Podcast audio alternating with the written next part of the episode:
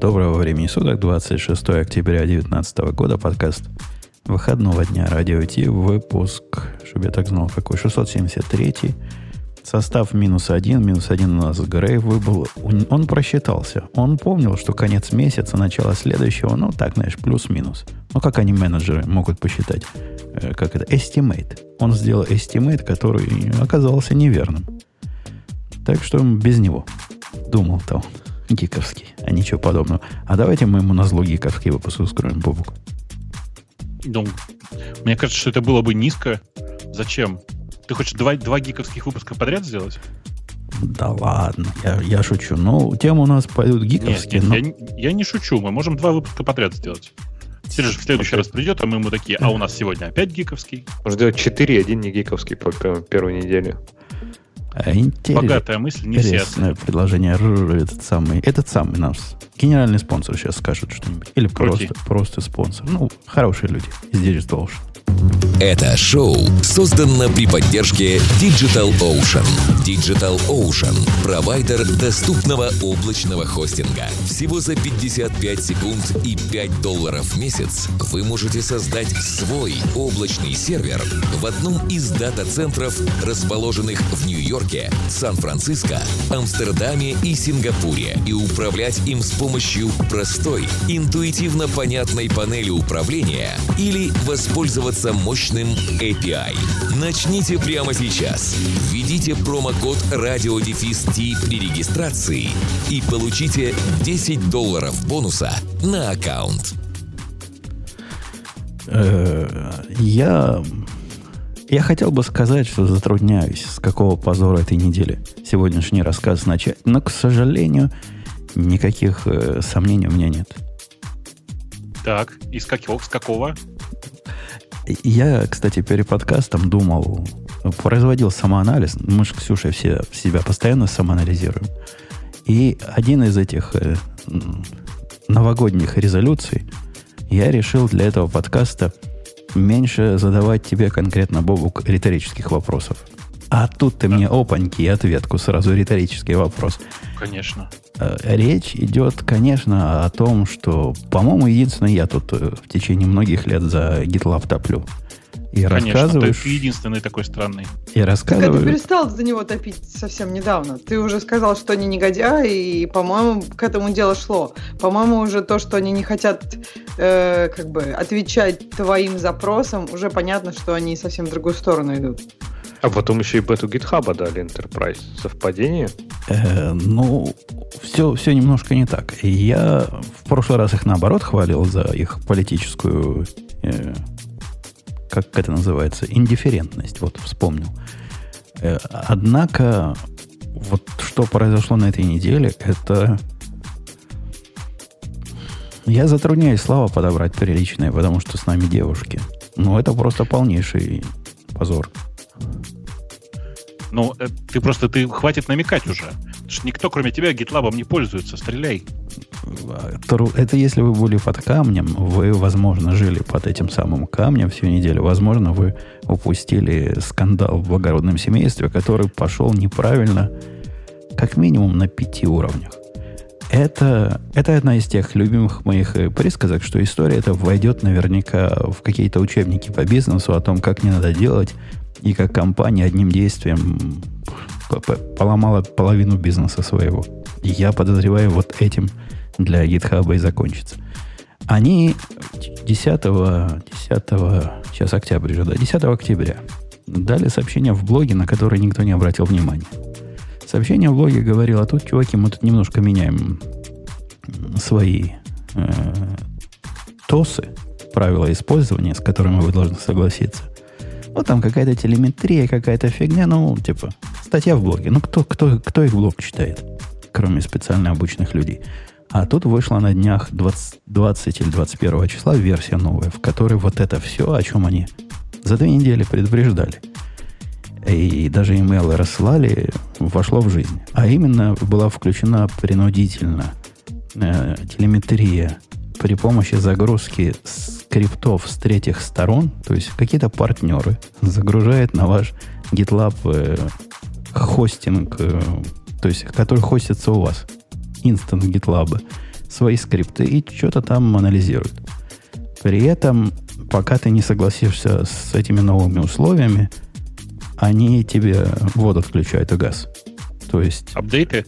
Не-не, отключают конкретно. Отклю- Нельзя пользоваться системой, пока не согласишься. Мало того, не работает API, пока не согласишься. То есть э, не согласиться нельзя. Единственный способ от этого, как они показали, как-то отбиться, это включить э, TNT на стороне всякого клиента, который этой штукой будет пользоваться. Что тоже само по себе иронично, поскольку DNT только что вы- вы- выпилили Do Not Track и- из Safari как бессмысленную и вредную технологию. Это не технология вообще, это флаг. Тупо флаг такой. Ну, ну да, Да. но его посылают, там кто-то должен его уважать и, все прочее. Вот такая, вот так эта история начиналась. Э, Произошло это где-то на неделе, по-моему, весь скандал начался, и вы можете себе представить реакцию общества. А тебя тут возмущает именно то, что они на он-премис инсталляциях, да, это тащат? То есть я к тому, что аналитика это ну, настолько стандартная вещь, а то, что делается через партнеров, партнеров, вся аналитика делается через партнеров. Ну, у большинства, кроме там, может быть, самых больших. Они, как и ты, видимо, совершенно не понимают свою целевую аудиторию. Их целевая аудитория берет на, на своих хостах исключительно для того, чтобы ничего в наружу не сливать. И это, это не, не параноидальное такое строение мозга. Я, я им тоже письмо написал. Я объяснил, что мы, конечно, тут параноики, но не в параноид в этом конкретном случае дело. После того, как мы вот это, вы это включили, мы ни одного больше security review не пройдем ни с одним из э, главных банков Америки. Мы просто конкретно не пройдем. Просто вообще никак не пройдем. Так, а за счет чего? За счет того, что они загружают вот эти скрипты? От- от за- за счет того, что- от того, что... Если бы это было хотя бы second part, если бы хотя бы это было их, их код, их скрипты, это, ну ладно, я это смог бы понять. Но скрипты партнеров, которые бегут в моем, я не знаю, в сердце всего, где самое святое лежит, где, где все мое лежит, где закрыто 33 замками все лежит, и вот там бегут какие-то скрипты каких-то партнеров, и, по-моему, это не паранойя, это, по-моему, Подожди. минимальный здравый смысл, что так делать нельзя. Они бегут в браузере, правильно? То есть они на сервере ничего не запускают. А какая тебе разница? Ты видел в браузере, что можно увидеть в GitHub, в GitLab, когда у тебя есть доступ к контенту браузера? Ты, ты, ты, ты посмотри, та- там ни- никакого сервера не надо. А, ну то есть, типа, тебя не, не, не смущает обычные там аналитики, да, которые бегут там в твоем браузере, но конкретно вот, э, которые бегут именно на GitLab. Ну, ну да, есть, наверное, какой-то повод для паранойи, но не знаю. А что за эти стата, типа, какие-то провайдеры? Это какие-то, ну, надежные? Это То есть там- Пендо. Нет, это Пендо. Там пенда и еще какой-то, которого я не знаю. Я и пенда мало знаю. Ну, короче, я обнаружил там, там исключительно Пенда, по крайней мере, вот на текущий момент из того, что там написано вокруг. Э, И это, ну, очень... Как бы это маленькая компания, мы ничего не знаем о ее безопасности, и это, мягко говоря, очень, очень, очень, очень странно. А общественная реакция была на это предсказуемая. Я не видел ни одного человека, который про это как-то мягко высказывался. То есть я не, не искал специально наездов. Просто, может, те, кто мягко к этому отнеслись, они промолчали, но э, если бы речь даже шла о только бесплатных версиях, ну ладно, вы, вы хотите за нами шпионить в обмен на, на бесплатный продукт. Согласитесь, это как-то можно еще понять и простить. Но речь-то идет о enterprise версиях. То есть те версии, которые стоят, прямо скажем, немалых денег. Прямо скажем, тысячи долларов и тысячи долларов в год. И на большой инсталляции там речь может идти о сотнях тысяч долларов. И вокруг этого они хотят еще наши данные. В общем, общество сказало свое фе. Если вы хотите посмотреть вот это, вот это избиение младенцев, то есть пару тикетов на самом GitLab и два длинных, там по 400-500 э, топика на Hacker News, где народное население высказало все, что оно думало. Однако второе, что пошло не так, это их способ, э, э, как называется damage control, Ксюша, по-русски скажи. Так и называется. Да нет, какое-то есть явно литературное название вот Ну, этого. кон- контроль ущерба. Чего? Это не- хоть не Ну да, да, ущерб. минимизация ущерба. Управление ущербом, на самом деле, это называется. Есть наверняка какое-то русское красивое выражение, которое мы вспомнить не можем, но вот Какой-нибудь кризис-контроль, может быть. это очень по-русски. Кризисный менеджер, я не знаю. Ну, понятно, то есть их как бы способ отвечать на проблему, реагировать на проблему был, видимо, не очень тебя устраивающий. Э, Я, я вам расскажу, как способ этот выглядел. В самом главном месте, где народ начал наезжать, и где самые первые, так сказать, удивления возникли, к их чести пришли два человека, которые один руководитель продукта, то есть руководитель GitLab конкретно, то есть такой продукт менеджер GitLab, второй какой-то инженер, видимо, для ответа на технические вопросы, и примерно после первых сотни сообщений о том, что люди этого терпеть не могут, они начали отвечать практически каждому. Причем ответ выглядел как э, повторение одного и того же ответа, просто с, пер- с персонализацией. Там, дорогой Вася. А после этого шел один, одинаковый ответ. И вы представляете, вы смотрите на... вот люди разные причины рассказывают, почему это плохо, и им всем в ответ одно и то же отвечает руководитель продукта. Это, по-моему, какой-то позор. Это какой-то какой-то пиар, не знаю, яма. Ну, как так можно делать? Ну, а- а- ну, подожди. А как ты хотел? Они совершили большую ошибку. Уметь, ее, уметь признавать ошибки – это, как мне кажется, утерянный навык. Вот мы с тобой легко в любой момент можем сказать, ну да, как бы зеркало щелкает. А, ну, потому что мы с тобой, если честно, старой закалки. А большая часть современных проектов совершенно не в состоянии признать свою ошибку как есть. И это, ну, вот это проявление этого, этого утерянного качества. Они даже ее так хитро признали. Это было в контексте, если Рабинович честный человек, то я извиняюсь. Вот эти все Маша начальные... не дура, ну, не, ну извините, да? Да-да-да, все эти начальные ответы были так, что ну что вы бухтите? А мы и так сейчас всякие пинги посылаем, но это типа пинг, который немножко другой пинг, не, не берите в голову, но раз вы так все возмущаетесь, ну мы пока, там сказано at this time, то есть пока это дело включать не будем. Это такой официальный ответ. Пока они это включать не будут. А у меня э, э, это, вот эта формулировка, это третий их э, WTF, потому что ну, либо, либо да, либо нет. Ну, что ж они на двух стульях-то пытаются усидеть. Потом пошло интерес, еще интереснее. Люди раскопали, собственно, а как это все произошло? А откуда оно попало туда? С чего? Какого черта понесло их на эти галеры? И неужели никто в компании, в которой там сотни разработчиков, не поднял свой голос и сказал, что так делать нельзя? И что вы таки думаете? И как таки это все было? Такие у них процесс на, на их беду и на наше счастье. Обсуждение новых фичей и добавлений открытый. Они тоже в GitLab ведут, этот GitLab можно прочитать. И там эта идея возникла. Я не помню, кто ее высказал. Обсуждалась нормально, пока не пришел CFO. CFO сказал, вы что, говорит, тут о чем тут обсуждать? Мы им типа продукт даем первичный, пусть нам свои данные. Тут не о чем говорить. Какой? Как- Там шло обсуждение, надо сделать opt-in или opt-out. Сказал, ничего подобного, ничего такого не надо. Включить к чертовой матери. И пускай, пускай наслаждаются. Программист, который э, вокруг этого был и который там бухтил, он в конце концов отказался делать пиар-ревью этому ченджу, сказал, что нет, это без меня. Этим он там не объяснил, почему, но, в общем, по, по тону видно, что это я в руки не возьму. В общем, такой скандал, скандал в благородном семействе. И, возможно, я тут э, овер пессимистичный, но мне это кажется точкой невозврата. А Ну, мне то есть, кажется, он потом ты просто этот э, представляешь вот ту часть, вот, которая, знаешь, ошибки выжившего представляет вот эти люди, которые говорят об этом. То есть, ну, представь, там, не знаю, 100 тысяч установок там GitLab.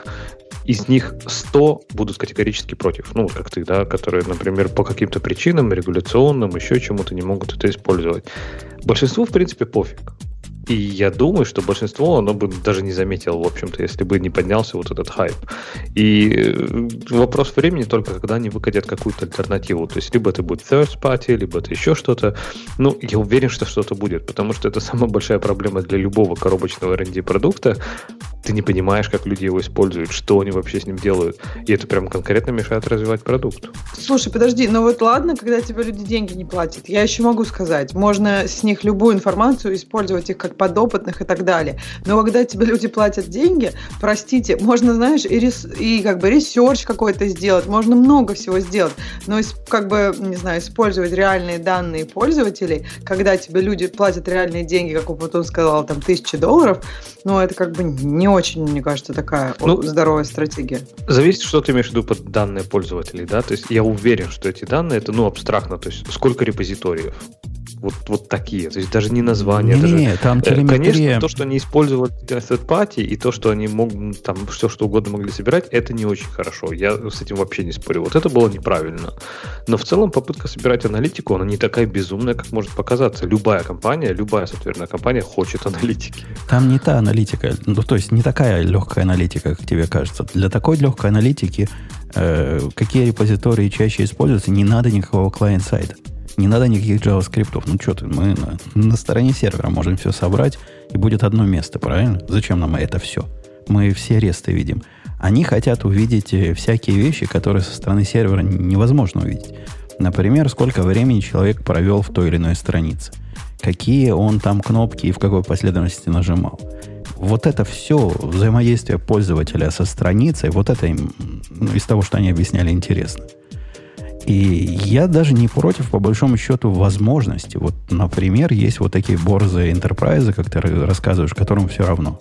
Хорошо, дайте возможность, э, дайте мне сообщение, когда я устанавливаю. При, э, скажите, для улучшения продукта мы могли бы, ну, как все делают, мы можем пособирать всякие данные, которые анонимные, агрегированные, никто ничего не узнает. Вот вам пример записи, вот это мы собираем. Они даже не объяснили, чего именно они собирают какую-то аналитику, какие-то метрики. И, кстати, Леш, мне кажется, нормальная компания обычно предоставляет тебе возможность отключить. Если ты говоришь, что, допустим, я не знаю, у них там, я не знаю, тысячи и сто против, то есть все, ну, вот эти сто бы отключили, а все остальные даже бы не знали. Если ты говоришь, их так много, которым пофиг, то как бы, ну, нормально было, правильно? Допустим, включили бы даже по умолчанию, хотя это тоже, мне кажется, не очень хорошо. Это, это вот делать это обязательно? Спросили. Да, делать эту фичу обязательно, это, конечно, ну, это моветон. То есть так, так сейчас не, не носят, и так сейчас не принято принято в мире privacy и enterprise, так, конечно, не делают. То есть с этим я согласен. Ну, Женя же, правда, нашел отличное объяснение, он, может, сам его не услышал. Он сказал, на их ебеду, в смысле, пришел финансист. Э, как бы шутка, Женя, очень тонкая. Мне кажется, правда, значение слова «ебеда» не всем понятно, но тем не менее. Очень тонко ты пошутил. Пришел финансист, который сказал, ребят, надо. Я тут слышал, что если данные собирать, то данные — это новое золото. Давайте потом из этого что-нибудь сделаем. Вы понимаете, что в реальности информация, которую они собирают, которую они могут собирать таким образом, у нее очень сомнительная полезность на самом-то деле. С точки зрения улучшения продукта. Особенно на фоне, на фоне того, что там есть тысячи и, не знаю, десятки тысяч открытых, совершенно очевидных, которые не нуждаются даже в, в расследовании вопросов, за которые сотни людей кричат «нам больно, нам больно», абсолютно понятно, что это недоработки, но если поиск не ищет. Вы знаете, я им написал письмо, что же говорю. Так нет, Жень, вот мне как раз, я помню про твой баг, мне просто кажется, что у них нет возможности правильно приоритизировать. То есть они этого и хотят, они хотят увидеть, окей, от этого страдают там столько людей. А может быть, некоторые, вот не знаю, 5 об этом кричат, им больно-больно, а еще, я не знаю, там 50 тысяч, им пофиг. И они хотят, ну, как бы, то есть понятно, для чего им статистика, в общем-то. Да, эта статистика Конечно. бессмысленная. То есть, ну, ну, совершенно... Представь, у вас есть программа, которая, не знаю, автокад какой-то. Это не мой пример, я это вычитал в наездах. И в этом автокаде, если бы вот такой был бы э, мониторинг действий пользователя, что бы оказалось по статистике? Люди постоянно что-то там рисуют, что-то разводят и очень редко сохраняют. Ну, вообще редко, ну, совсем редко сохраняют. Ну, понятно, но функция сохранения это дело десятое, судя по этой статистике. А вот рисование это наше все. Жень, и... это, это ерунда, но это, это не так, так тупо не, да, так тупо Конечно, не читать это не Ты так же статистику? статистику? Ну, такого плана. Умпутун, это же из разряда, что, что типа, знаешь, не знаю, ну вот как ты говоришь, там поиск там не работает, да? Как много людей вообще, не знаю, пытается воспользоваться поиском, а потом идут, не знаю, список проектов. Сколько это? Два человека? Три? Все. Три все. тысячи? Лю- любой, Ну, окей. человек, любой человек, у хорошо. которого больше, чем два репозитория, э, должен М. как-то в них э, ходить. А у скольки Ну, хорошо. процентов больше, чем два репозитория? И когда два же, Да. ну согласись, это не проблема. Конечно. И ты понимаешь, ты говоришь, ты такой пример приводишь, окей, ты там создал фичу, окей, это баг. Но для конкретной э, этой фичи, может быть, для этого бага это не критично. Но для большинства это актуально. Даже если у тебя там 100 апвотов, да, на этом, на, гит, на GitLab, это ничего не значит. Если у них тысяча пользователей, 100 тысяч пользователей, эти 100 голосов, это погрешность, их можно игнорировать. Э, Конечно, можно игнорировать. И в этом случае, вот как, э, как мы с Бобуком в своих собственных проектах понимаем, какие э, запросы или баги важные, а какие не важные. Ну, как мы с Бобуком? Мы с Бобуком включаем здравый смысл. И если у нас есть продукт, в котором надо искать, и поиск не работает, то, Бобук, твой здравый смысл подтверждает, что это какой-то критический баг, который надо Конечно. все бросать и чинить. Ну, ну, Господа со здравым смыслом, можно я вам скажу? Если вы строите продукт для, ну, Бобук наверняка должен это лучше меня знать, продукт для сотен и тысяч лю- людей, там не работает здравый смысл. Они не Работает. пользуются люди. Слушай, Работает. работает, но если ты понимаешь ауди- работают, но- аудиторию, Да, ты не ну, можешь не знать свою аудиторию правильно, и у тебя здравый, здравый смысл, он работает для аудитории, как ты ее себе представляешь. Все еще Конечно. хуже. Только здравый смысл и работает. Но проблема в том, что этих здравых смыслов может быть несколько. Слава И богу, поэтому есть говорю, руководитель про- продукта, человек, который знает, что нужно по потребителю лучше, чем сам потребитель. И в, Да реальности Женя об этом и говорит. Ну Да как это такого бывает? не бывает. Эй. Да, Слушай, ну давай, знаю. есть Как Google, можно- Apple, Microsoft, Яндекс, прошу прощения. У них бывает, у тебя нет. Ну как так? Не, И- ну неужели ты думаешь, что в Яндексе, например, руководители для продуктов не пользуются аналитикой для принятия решений? Подожди, Google, кстати, не так, как ты вообще думаешь. очень метрик-дривен компания. Google, вот мне кажется, в этом не, хоро- не очень хороший пример. А Apple отличный Нифига. пример. Смотрите, Google Photos — это продукт, который построен вопреки метрикам.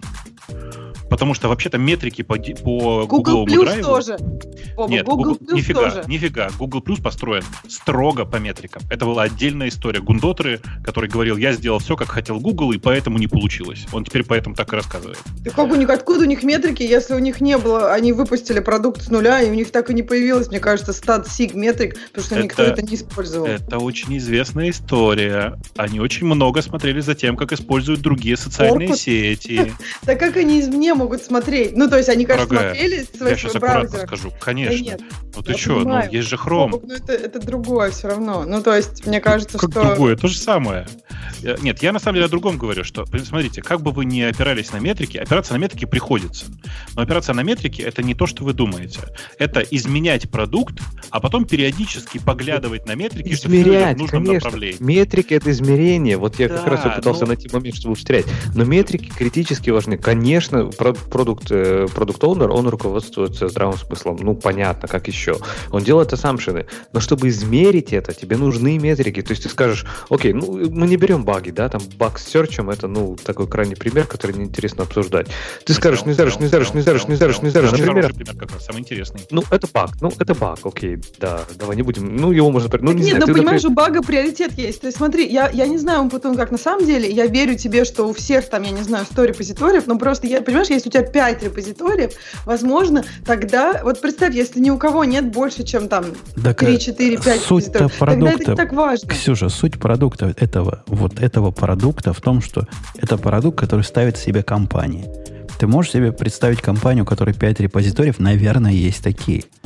Но, Наверное, есть даже с одним э, репозиторием, наверное. Наверное, но это все-таки Они- продукт не- компания может купить несколько GitLab аккаунтов, теоретически. я Зачем? Зачем? Э, Речь Я не идет не знаю, о вот у Яндекса аккаунтах. наверняка несколько аккаунтов, и, допустим, есть там, не знаю, какой-то департамент, вот у него там один. Один Нет? Яндекс репозиторий. Потому что они GitLab все в Яндекс наверняка. в одном прям вместе. под- Подожди, У Яндекса GitHub. Ну, да, в смысле, да. Я и, понимаю, да, И я, я просто... хранилище для всего. Можно, можно вот просто я закончу мысль по поводу вот этого, если мы уберем вот этот баг по поводу автокада. Вот Умпутун привел отличный пример, что типа все рисуют, никто не сохраняет. И продукт оунер может сказать, окей, давайте сделаем автосохранение каждые 30 секунд. это будет круто или не круто. И ты понимаешь, что ты понимаешь, что твои пользователи не нажимают кнопку Save часто. Это проблема или нет? Я не знаю. Это мешает, мешает, мешает, мешает, мешает, мешает, мешает, я не знаю. Да что у нас такое происходит? А вы слышите двоение вот это странное скайповое? Я слышу, я думал, это у меня в голове. Не-не-не, я от Леши слышу. В основном от тебя, в основном, в основном вот так оно звучит. И... Нет, нет, я от себя это слышал перед, перед записью, и это опять скайп. Опять скайп. Ничего не поделаем. Ничего не я, я от всех понемножку слушаю этого, поэтому. О, ты просто не, не говори так быстро, и скайп будет успевать, а то не пролазят битики в байтики. Я, кстати, не Хорошо. уверен. Вы видишь, я, когда Слушайте, я... Про, про метрики. Про, давайте чуть-чуть просто с этим закончим. Вы понимаете, вы просто думаете о метриках как о штуке, которая довольно легко, ну, как бы используема. А на деле это очень, ну, как бы это большая сложная магия как правильно использовать метрики. Безусловно, есть очень крутые специалисты, которые, глядя постоянно в метрики, умудряются сделать все хорошо. Но в среднем это не так. И, простите меня, пожалуйста, если бы эти ребята смотрели в метрики, в смысле, ребята из э, GitLab, они бы прекрасно знали, что такую публикацию, как они сейчас сделали, сделать, не, делать нельзя просто. Бобок, про метрики я еще хотела сказать. Ну, то есть, метрики тут все сложно. Первое, сложно их собирать правильно. Ну, то есть, если они просто тупо будут собирать все на все кнопки и так далее, там вообще из этих данных очень мало, маленький выхлоп. То есть, что собирать, как собирать, потом, как это все анализировать. И да, тут не просто, я не знаю, кто-то с улицы прошел, мимо посмотрел и как бы сделал вывод. То есть это нужно иметь здравый смысл, иметь знание продукта и иметь как бы понимание, как вообще, как анализировать данные. То есть я с тобой согласна, но мне кажется, мне просто хотелось как бы дополнить, почему с метриками. Вот эти просто компоненты, это все очень сложно. Все, что связано с метриками, сложно, чтобы использовать это правильно. Но в общем это дает некие неплохие, мне кажется, какие-то инсайты немножко. Хотя бы в том, то, что насколько ты там, насколько твоя идея хотя бы как-то юзабельна, например, в таком ключе сейчас. С точки Но зрения... лучше с метриками, чем вообще без метрик. С точки зрения э, вот внешнего наблюдателя, у них кажется в общении вот с таким прямым общением с гитлабовцами, у них нормально со здравым смыслом. Я когда разговаривал с чуваком, который ко мне прикреплен по поводу моего Enterprise э, продукта, который я осматривал тут на днях, я ему дал, выдал две проблемы, которые... Он говорит, ну скажи две или три проблемы, без которых ты жить не можешь, а я тебе скажу, когда починим. Говорю, первая проблема, поиск не работает. Ну, вообще позор, позор, баг, баг, надо чинить, все бросать и чинить вместо глупости. Вторая проблема, у вас экспорт э, на уровне проектов только работает, и почему-то не работает на уровне групп. И его ответ был замечательный. Он сказал, да, чувак, я как раз с сетью разговариваю, он ненавидит наш поиск примерно так же, как ненавидишь его ты. То есть это хороший признак, да, сетево также, также ругается на поиск, может что-то сдвинется. А по поводу второго моего, что экспорта почему-то нет для групп, но есть только для репозиториев, но он сказал, да, наша команда тоже от этого сама страдает. То есть здравый смысл в порядке. Они тоже программисты, они тоже страдают от того, от чего мы, программисты, страдаем.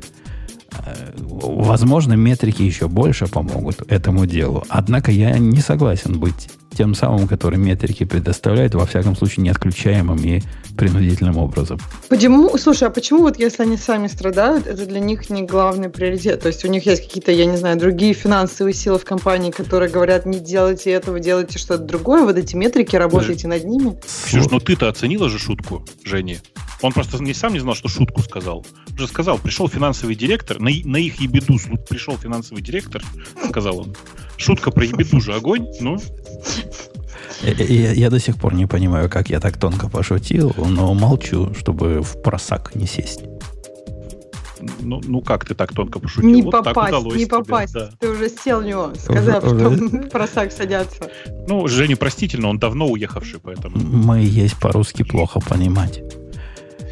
Эм, на самом деле, конечно, это очень стыдная история, которую ты рассказываешь. Не в смысле, что ты уехал, а в смысле про GitLab. Стыдная она в, в, еще и в той добавке, которую ты сказал. Потому что если CTO понимает эту проблему, но он допустил такой релиз, то зачем он вообще там C-level executive? А есть э, такое народное мнение всяких инсайдеров или которые прикидываются инсайдерами, ну, черт их разберет. Они говорят, что после того, как э, в VC купили часть э, контроля над компанией, видимо, большую часть контроля над компанией, то есть венчурные капиталисты, они начали сильно двигаться в сторону вот этих менеджеровских улучшений, и вот эта телеметрия, это апофе... апофеоз, апофигей всего вот этого VC влияния. Может, очень может быть. Деньги людям нужны вкладчикам побыстрее, пожирнее. Какая им разница? Любят вас девелоперы, не любят. Свое сострижем, а дальше трава не расти. Ну, э, может быть, может быть. Вот это похоже прям на, на, на, на то, что какие-то менеджерские изменения произошли. Пока мы далеко от этой темы не ускакали, а ты как э, человек, который как бы это сказать-то, э, поглядывает за разными биржевыми историями, ты оценил всю историю вокруг Виворка? на прошедшей неделе. О, да. Она у нас в темах вообще была? Или я Мне кажется, не нет, потому что она прям плохо попадает вообще в темы настоящего радиота, но мне кажется, что это феерическая история. Э, они теперь SoftBank, да, ими вла- не владеет, а рулит. Да, там, знаешь, там э, очень, как мне кажется, интересная история произошла. Там, э, как его зовут, Адам Ньюман, да, зовут этого чувака, который... Так вы расскажите э, сначала, что такое Сейчас WeWork. я пытаюсь вот, рассказать, да. да. WeWork. WeWork ага. это компания, которая э, делает, типа, современные коворкинги. Э, она чаще, часто пыталась выступать скорее как э, брокер, то есть находить коворкинги, брендировать их собой и продавать место в этих э, коворкингах. Очень красиво и понятная история. В нее когда-то инвестировал SoftBank.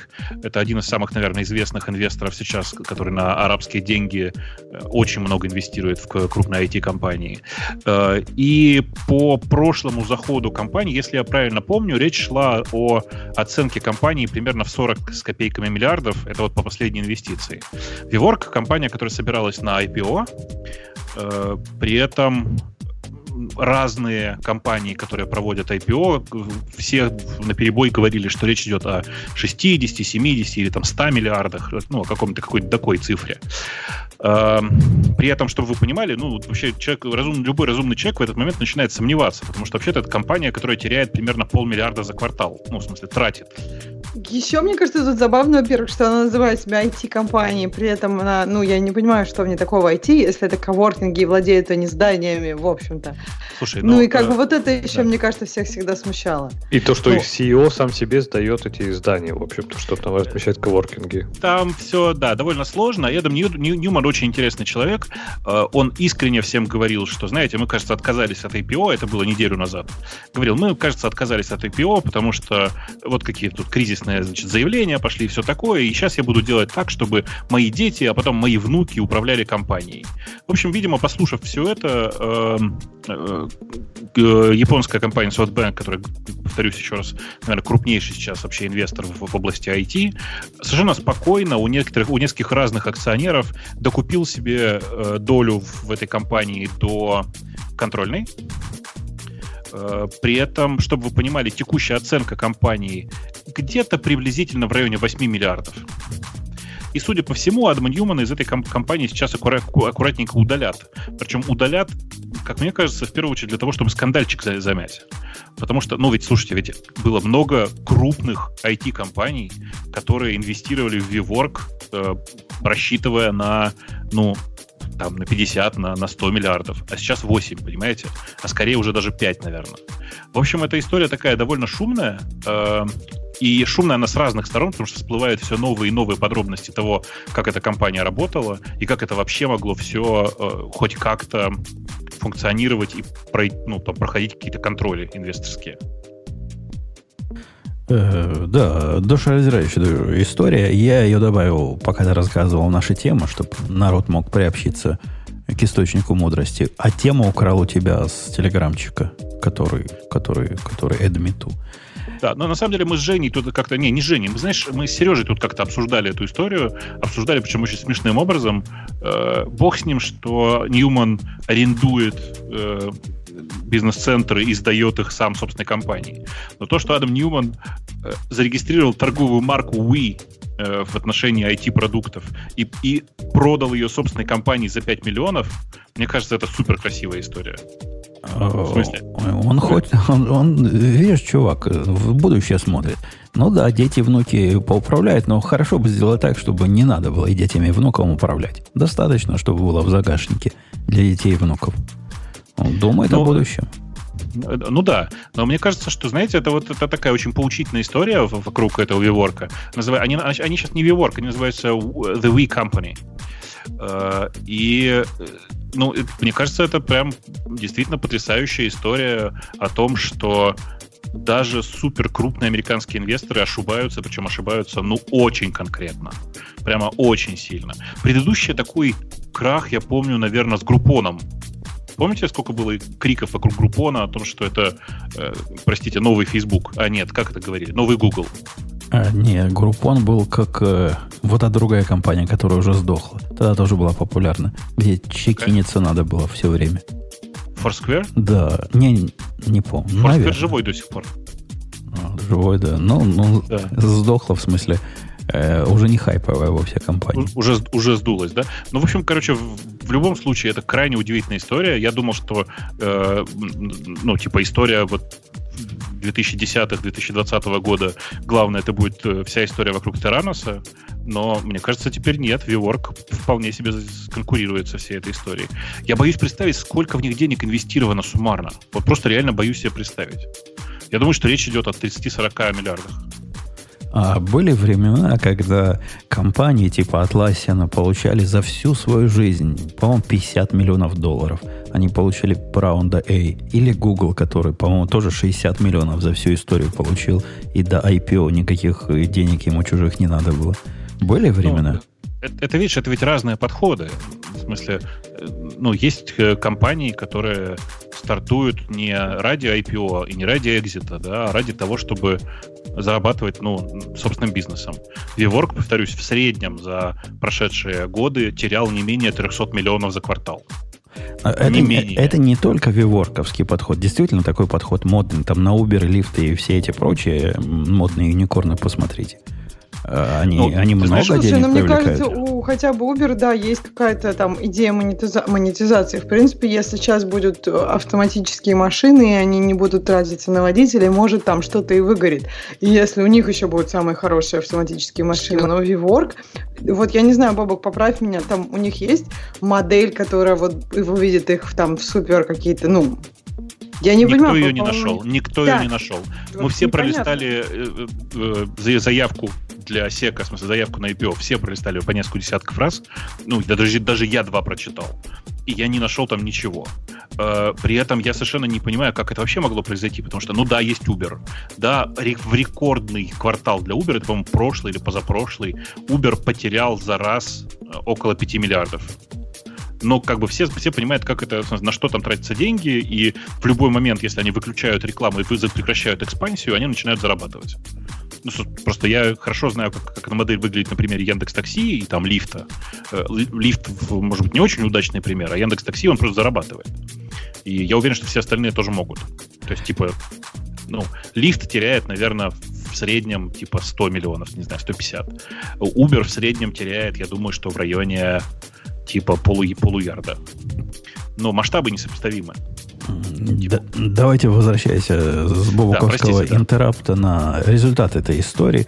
Э, откатили. В конце концов, после многочисленных криков, они откатили это изменение. Мало того, что я про GitLab говорю, мало того, что изменения сказали, пока включать не будем, так и версии, которые уже выкатили, они с такой скорой, скорый патч, скорый такой hotfix прикрутили, который всю эту телеметрию убирает.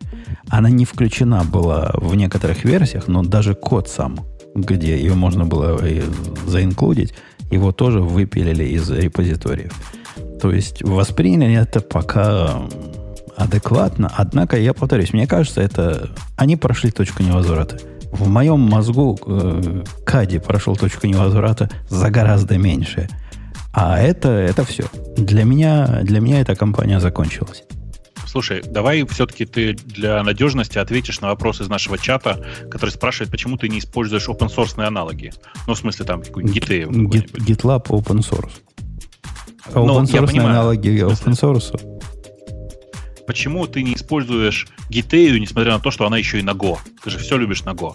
По той причине, что GT продукт, конечно, приличный, и я перевожу свои, часть, часть своего, так сказать, уйти из GitLab, перевожу свои внутренние, свой внутренний GitLab сервер на GT, однако для э, профессиональной работы GT еще расти-расти. Как до уровня GitLab, так и до уровня GitHub.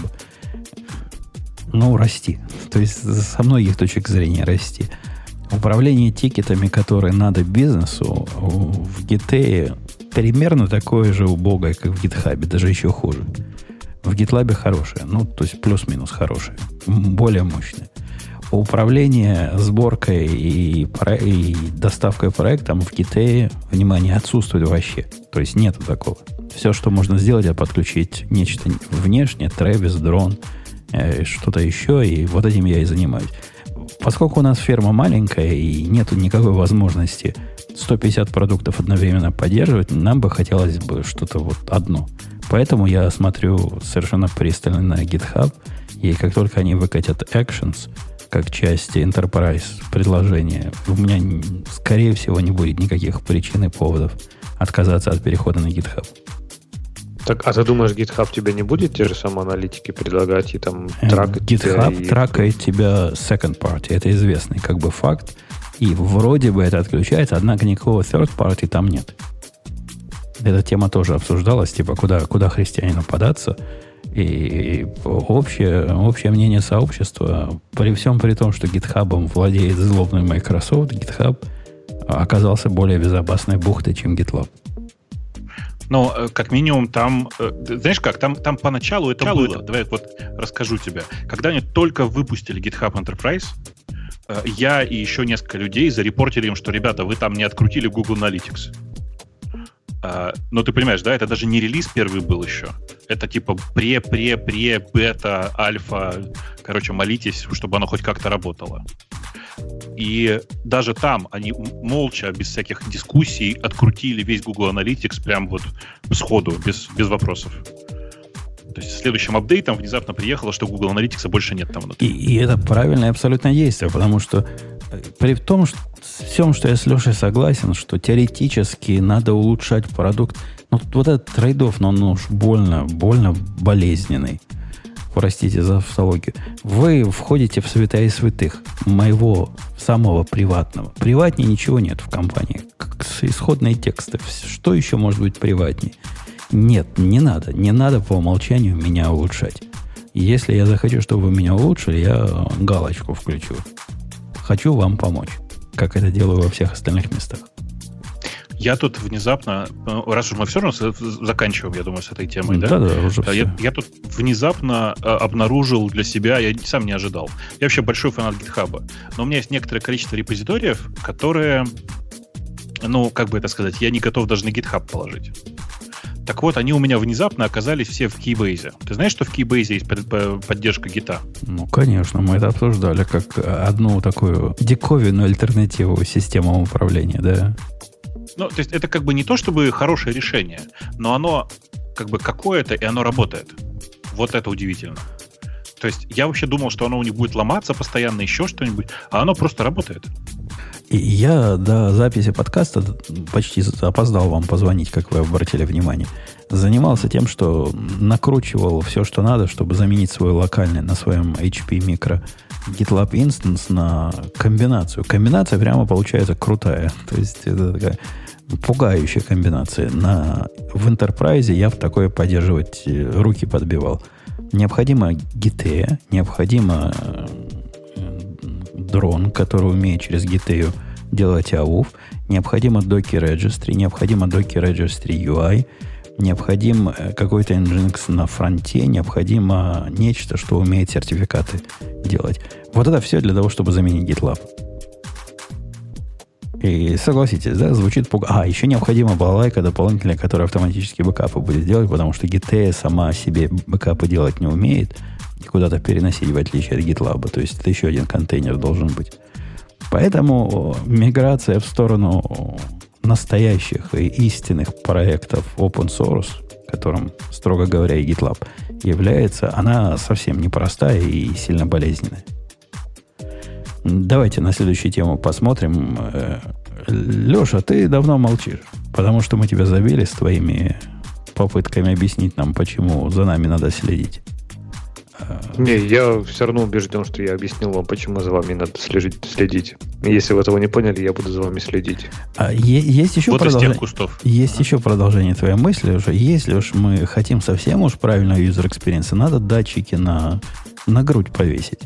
И тогда уж мы точно знаем, когда вдыхал, когда выдыхал, и получим такой Да, user experience. Я предлагаю, чтобы вот эти вот хо- хотспоты анализировать, то есть куда ты смотришь, когда ты пользуешься этим веб-сайтом и вообще ходишь по улицам. То есть, как был такой фильм, где Кейдж будущее видел. Его, когда ФБР словило, глаза в такие распорки вставили, чтобы он не мог моргать и смотрел куда надо. Вот такой ты предлагаешь пользователям в глаза вставить. Спичек. Можно со спичек начать, чтобы Ну, такой... Можно, да, MVP. бюдж- бюджетное решение. Э, окей. Есть у нас тема о том, что... А, ты должен выбрать, о чем у нас есть тема, Леш. Твоя очередь. Скажи, ты, ты уже, ты уже начал говорить, А, сказал а, уже, а, ты можешь А, сказать я, другое тогда. я между двумя тем, раз- вот между Firefox и между тем, что Бобуку близко, а, какие-то там изменения в гугловском серче, наверняка он знает. Но ты-то ничего А в этом не понимаешь. Firefox, мне кажется, близок.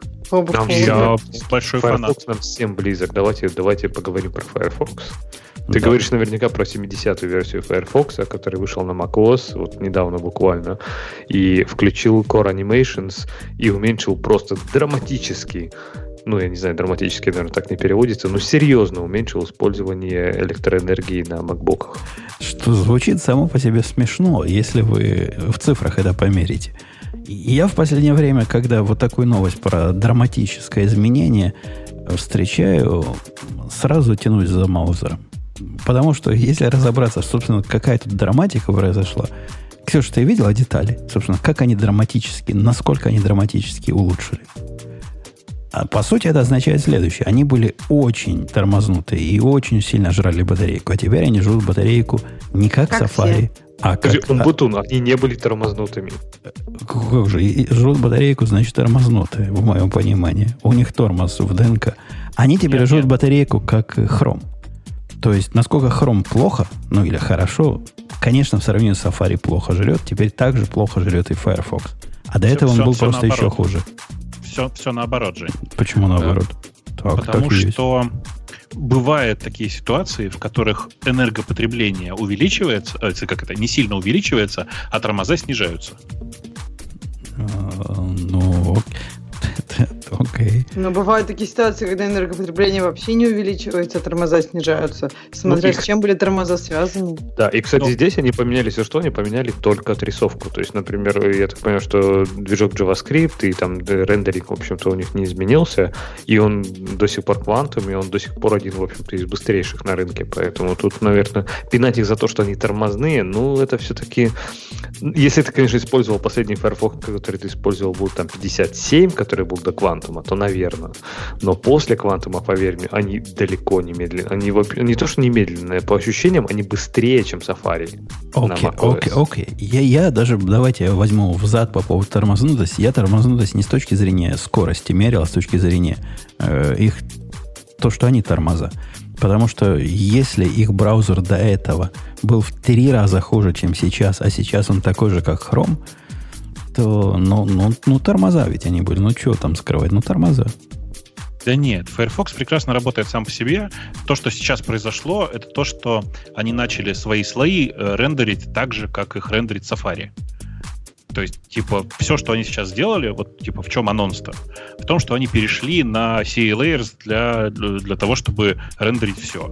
То, что это делает через Core Animation, означает, что непосредственно отрисовка этих, этих картинок, то есть, грубо говоря, там, блиттинг, там, движение, все, что, все, что связано с э, непосредственно рисованием уже на, на 2D картинки, э, оно теперь так, настолько же эффективное, как в Safari, потому что делается через то же самое, через э, Core Animation, через CA Transaction и все такое. То те, кто, короче, оно де- делается дельтами, они как раньше фигачат Да. целый- как бы целый скрин. а, те, кто мерили... Потому что оно, даже, оно просто делегируется, я так понимаю, даже до, э, ну, в общем, собственно, macOS. И, в общем-то, Ну, какой да. механизм механизм, да, да, какой механизм использовался там Safari, точно такой же теперь Э, используется Те, Firefox. те, кто мерили, с вами не согласны с точки зрения конечного результата, они говорят, что Firefox стал по энергопотреблению сравним с, э, с Chrome.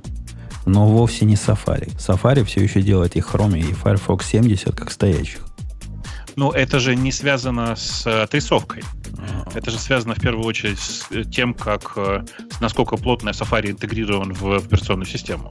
Возможно, Правда возможно, же? возможно, не в отрисовке дело, возможно, в производительности JavaScript. Черт его знает в чем там дело. Ну, по факту, с точки зрения нас, как пользователей, нам на MacBook и всяких Air и Pro все еще Safari наше все, а Firefox и Chrome, ну, хороши, наверное, как вторые браузеры. Не, Не, не, все наоборот. только для меня так. Да, все наоборот. Все должны переходить потихонечку на Firefox, просто потому что альтернативы никакой нет. Это же единственный браузер, который не сделан э, гигантской корпорацией, задача которой за тобой следить. Э, то есть Apple же, она как бы все время пытается сказать, что мы за тобой не следим, все в порядке, все хорошо. Но, понимаешь, Firefox это единственная компания, которой даже не приходится это говорить. Ее даже не подозревают в том, что она пытается за кем-то следить. Э, Ну и, кстати, Умпутун, вот то, что ты говорил, что типа они там, окей, ты снимаешь претензию про тормознутость, и вот серьезно, самое быстрое, что есть на macOS, ну, окей, там Google Chrome я давно не трогал, но по сравнению с Safari, по, по, по, не знаю, по скроллингу, да, ты заходишь на Reddit, на главную там страницу или на какой-нибудь там subreddit, потому как она рендерится, потому как она скроллится, Safari просто вызывает, ты думаешь, «Ш- господи, что ты делаешь? Почему, я не знаю, там у меня полсекунды паузы перед тем, как я могу начать скроллить. А если ты заходишь в э, топик, в котором там, не знаю, 700 комментариев, да это просто боль. И вот эти все крутые фишки, там ты говоришь, там double-click для навигации, вперед-назад, вот эти анимашки, конечно, но когда ты типа двумя пальцами там скроллишь назад, да, и он тебе красиво так сдвигает экран, и потом приходит 5 секунд, пока он его отрисует. Блин, я понимаю, что это выглядит круто, но это бесполезно для меня как пользователя, этим невозможно пользоваться. Я, Ну, я ты- пользуюсь ты сейчас не на того, 100%. Ты не на того, собственно, бочку катишь. И я с тобой полностью согласен, что новый интерфейс Reddit, он медленный. Э, справедливости ради, он медленный и в хроме. Я не знаю по поводу Firefox. Конечно, он медленный, он медленный в Хроме и в Safari. Так он, он, он, медли- Firefox. он медленный не потому, что Safari и Chrome плохие браузеры, а потому что Reddit писали кривые дебилы. С- последнюю версию Reddit не зря есть Old Reddit, на который люди массой ходят и чуть ли не хорошим тоном считается, если даешь ссылку на предыдущий какой-то топик, предыдущую, как это называется на Reddit. Вот это су- суть. Сообщение На, предыдущее, на предыдущий тред. на в предыдущий этом тред, самом, то да. дают на All Traded.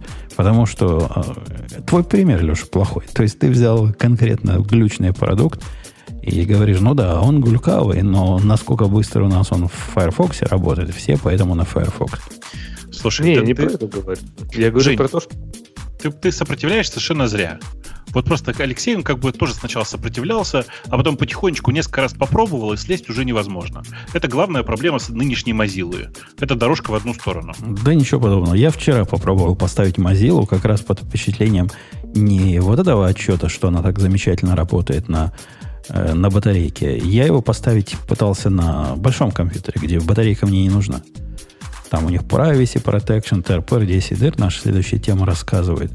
И он оказался несовместимый с моими cases, то есть конкретно. Как только мне понадобилось зайти на защищенное место, место, в которое я хочу OnePassword поставить, я не смог поставить OnePassword в этой балалайке. Причем В на смысле одном не смог компьютере. поставить? Ну, Не смог поставить. OnePassword говорит, вот вам страничка, загрузите экстеншн. Попытка загрузки экстеншена приводит к тому, что он говорит, опаньки, что-то у тебя network проблема какая-то, я не смог твой экстеншн установить. Слушай, ну, ну, если коротко, я не знаю, что это там происходит, потому что у OnePassword аж два экстеншена для Firefox, и оба они прекрасно работают. А, Один, офици... один называется OnePassword, второй называется OnePassword X. Ты знаешь, да? Они всех сейчас пытаются на версию, для... на версию X переводить. Да-да, ты это и заикался, я понял, что ты имел в виду, но X меня мало интересует. Э, вот эту обычную версию я как-то смог поставить на MacBook Pro, но не особо заморачивался ставить ее на, на iMac, потому что с первого Так раза а она что не стала. работает-то? Что А она, не говорит? ставится. Она говорит, загрузка э, в процессе сломалась. Видимо, у вас какая-то network проблема. у меня совершенно точно нет никакой network проблемы. Простите. И это какая-то их беда. Беда, беда, И беда. после этого ты обвиняешь Reddit м, в криворукой дебилости, правильно? То есть эти чуваки, скорее всего, используют, там, не знаю, загружают трекеры синхронно. То есть, и, скорее всего, если трекер, там, не знаю, запрос трекеру в, э, фейлится, то они не могут загрузить всю страницу. Мне кажется, это не проблема Firefox. Это точно так же, знаешь, ну, блин, А, да, не на- не но надо так из- делать. извините, я могу эту, это экстеншн загрузить во всем остальном. Могу загрузить в Chrome, Safari. А не потому, что они не парятся по поводу трекингов и прочего. То есть они тебе все просто а, втаскивают в твой браузер и пон- пожалуйста. понятно. Ты тоже можешь в Firefox сказать, отключить вот этот protection, у тебя все будет работать. Ты думаешь, в Protection не делал? Я попробую, кстати, эту идею. Попробую. А, не сто процентов, сто процентов. Потому что по, по, по, по, по- по умолчанию, по включает какой-то там гуманный режим, но даже гуманный режим ну, на некоторых сайтах может быть немножко Слушай, не а, а- а а между, между тем я пошел посмотреть, э, как сейчас выглядит кнопочка «Установить экстеншн» э, вот в свежий у меня здесь отдельно налитый Firefox. Никаких проблем, OnePassword X поставился в один клик.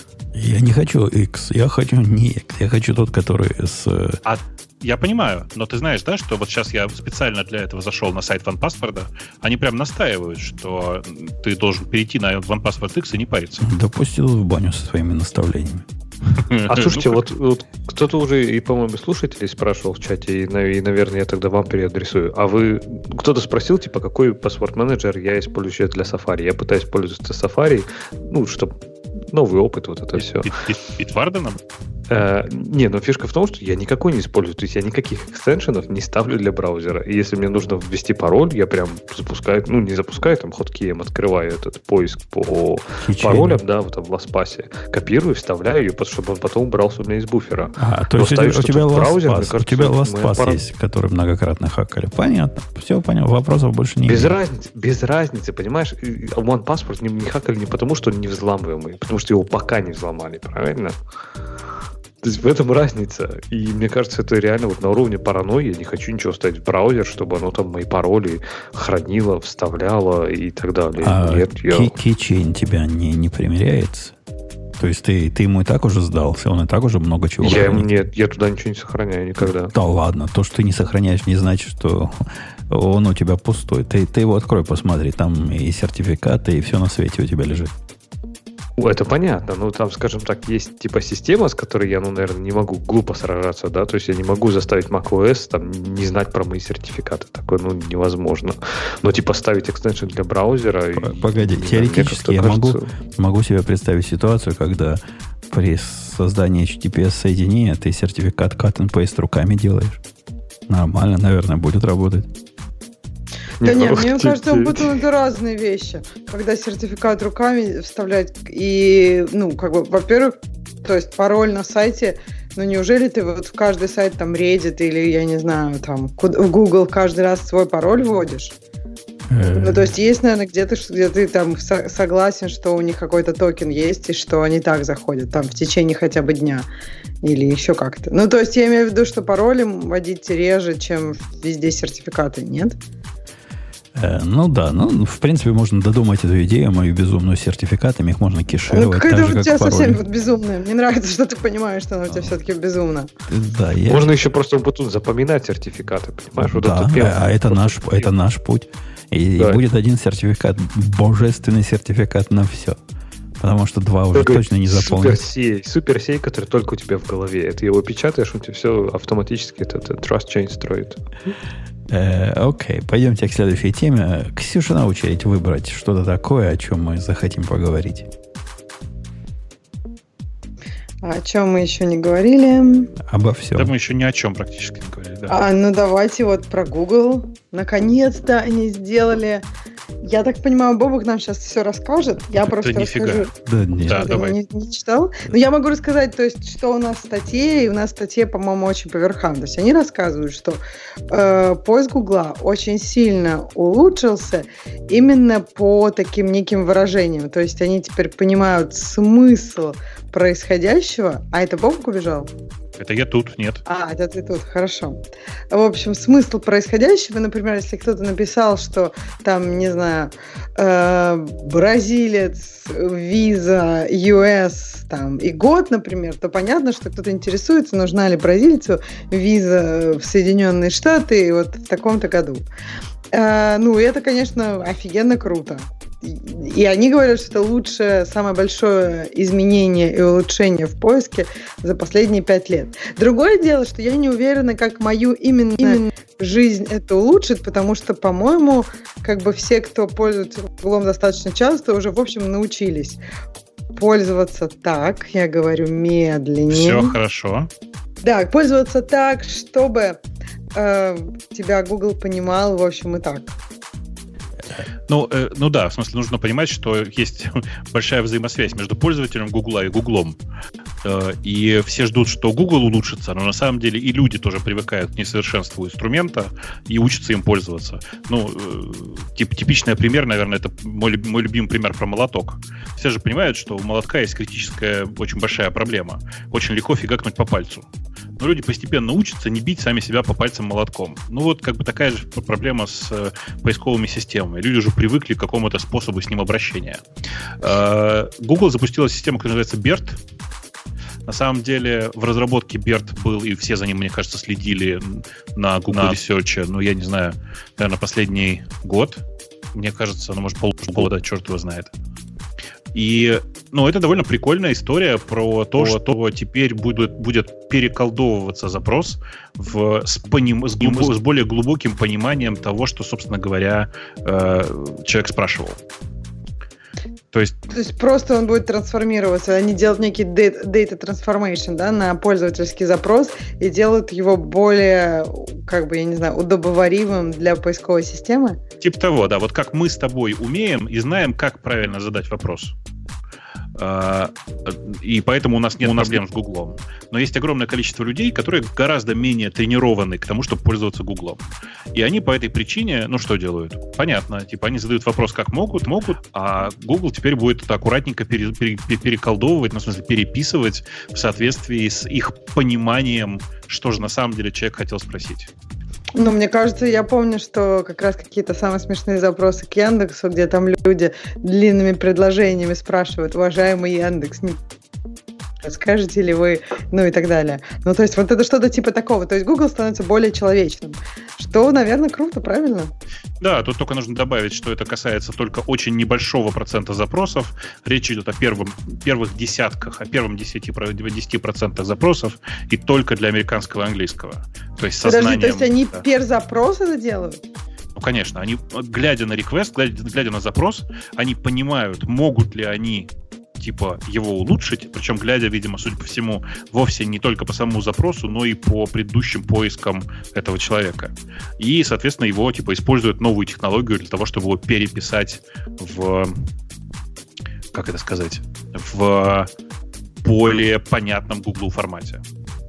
Ну, это же вот как раз контекст такой search, как раз беседа двух людей. То есть, по сути, Google становится все более и более твоим ассистентом, а не как раньше. Каким-то незнакомым человеком, у которого ты просто как-то э, резко ему выкрикиваешь какие-то некие слова и ждешь каких-то ответов. Ну, тут, Бобук, ты-то забыл сказать главное. Тут же сплошной ML и AI и все прочее задействовано для того, чтобы вот эта балалайка работала. Они-то э, говорят. Да, но видишь, типа и просто тем, кому интересно, погуглите Google Research э, slash BERT, в смысле GitHub, slash Google Research slash BERT. Посмотрите на э, код и предтренированные модели или почитайте работу, которая называется Э, там Мингви Ченг из известных и э, Джекоб Девлин, по-моему, из людей, которые писали эту работу. Там все про ML, там э, и глю, там вот все, короче, все модные, модные слова там все используются.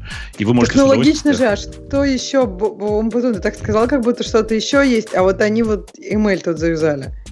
Э, не, не, ML я то исключительно упомянул, во-первых, для того, чтобы Бобука подкалывать. А во-вторых, что перейти к следующей теме. Слушай, подожди, а мне кажется, я, я просто удивился, что Ксюша не, не привела ни одного примера. Знаете, какой самый популярный пример? Он, он просто очень калифорнийский э, э, пример, который показывает, вот, где используется Берт. Это такой запрос parking on a hill with no carb. Понимаете, в чем, в чем подвох? А, типа, включи ручник, козлина. Э, ну, не, не, не совсем. Верни колеса. Э, ну, типа, если до того, как э, включится, включится BERT, на самом деле э, Google, по сути, проигнорирует это, это слово про carb. Потому что на самом-то деле э, типа большая часть, ну да, большая часть людей, э, как даже не так, поисковая система искренне, искренне воспринимает, что это запрос на тему того, как парковаться на, э, на наклонной дороге, где есть отбойник, или как это, поребрик, да, бордюр, не знаю, как правильно сказать. Бордюр, бордюр, бордюр. А, да, да, типа, без, без- типа не въезжая в него или там не, не создавая себе проблем. Жень, ты знаешь, как правильно парковаться на дороге с бордюром? А руль в какую сторону крутить надо. Да я, Ну, конечно, понимаешь, чтобы колеса один, в этот один, из, бордюр-то. один из трех человек в этой стране, которые используют руч- вот этот ручной тормоз. Так подожди, по, по правилам тебе даже с тормозом надо все равно, чтобы колеса уперлись, но потому что там такие бывают, вот в Сан-Франциско очень бывают ну, Слушай, отвесные я, скалы. я, я в Иллинойсе. поэтому- Ты представляешь, что такое Мидвест? Это большая и плоская местность. У нас вообще никаких таких проблем не возникает. А у вас в правилах такого нет? Просто если когда ты сдаешь в Калифорнии на права, то есть это как бы самое главное, тебя прям там, ну, обязательно будет вот это упражнение. Я подозреваю, что есть, но просто проверить невозможно. Где тут горку найдешь? Не, ну они, может, искусственную какую насыпят тебе с Не, бордюром. Меня не проверяли. Мне сказали сделать, э, попробуй, говорит, задом сдать, а я задом запарковался, и после этого сказали, ты что сейчас сделал? У нас так не А, паркуется. тебе просто Да, да, назад да. сдать. Да. И дали, А и ты дали. со спугу решил запарковаться. Ну, а чё, зачем мне назад ехать, если там как раз дырка есть между двумя машинами, протиснуться можно, все в порядке. Подожди, общем, Бобу, короче, возвращаясь к примеру, а что они в итоге искать теперь будут? То есть реально просто парковку без бордюра, без этих, Ну без да, краба, и да. всё? Типа как, как, как правильно пар- парковаться в, в случае, если нет бордюра. А, а типа а до этого они что искали? Типа, как, А до этого они просто игнорировали, игнорировали, игнорировали слово no, потому что, ну, это типа э, простое стоп-слово, и, ну, типа, оно имеет сильно-сильно меньшее значение в этой ситуации. А тут, типа, понимаешь, это интеллектуальный поиск. Он понимает, что в данном случае no carb это прямо очень важно, это прям важное отличие и все такое. То есть, на самом деле, то, как мы, если честно, средний человек, когда он читает объяснение, как работает Берт, он думает, блин, а я думал, оно, оно и раньше так работало. Понимаете? А, но с другой стороны, мне кажется, все равно эти люди разочаровывались, когда писали так и находило им не то. Просто, Ну может да. быть, они это не очень как бы запоминали, потому что, скорее всего, они потом как-то ну, находили способы. Э, ну, то есть это просто больше запросов. То есть так ты можешь делать один запрос, а так ты можешь делать пять. Потому что ты первый раз, окей, тебе нашло парковку там просто, просто на, не знаю, на холме. А как же из этой парковки на холме выбрать еще какой-нибудь исключительный случай, ну и так далее. Э, Есть да. две, две вещи, которые я хочу по этому поводу. Два наблюдения по этому поводу имею. Во-первых, о- оба два против Бобука. То есть два Так. раза хочу наехать на Бобука. Без всякой связи с предыдущей темой, потому что на Ну, Бобука наезжать всегда. Ничего страшного, это как обычно, да. Всегда, всегда полезно. Во-первых, э, Ксюша, не знаю, видела ли ты комментарий к нашему прошлому выпуску, но мы там с Бобуком схлестнулись.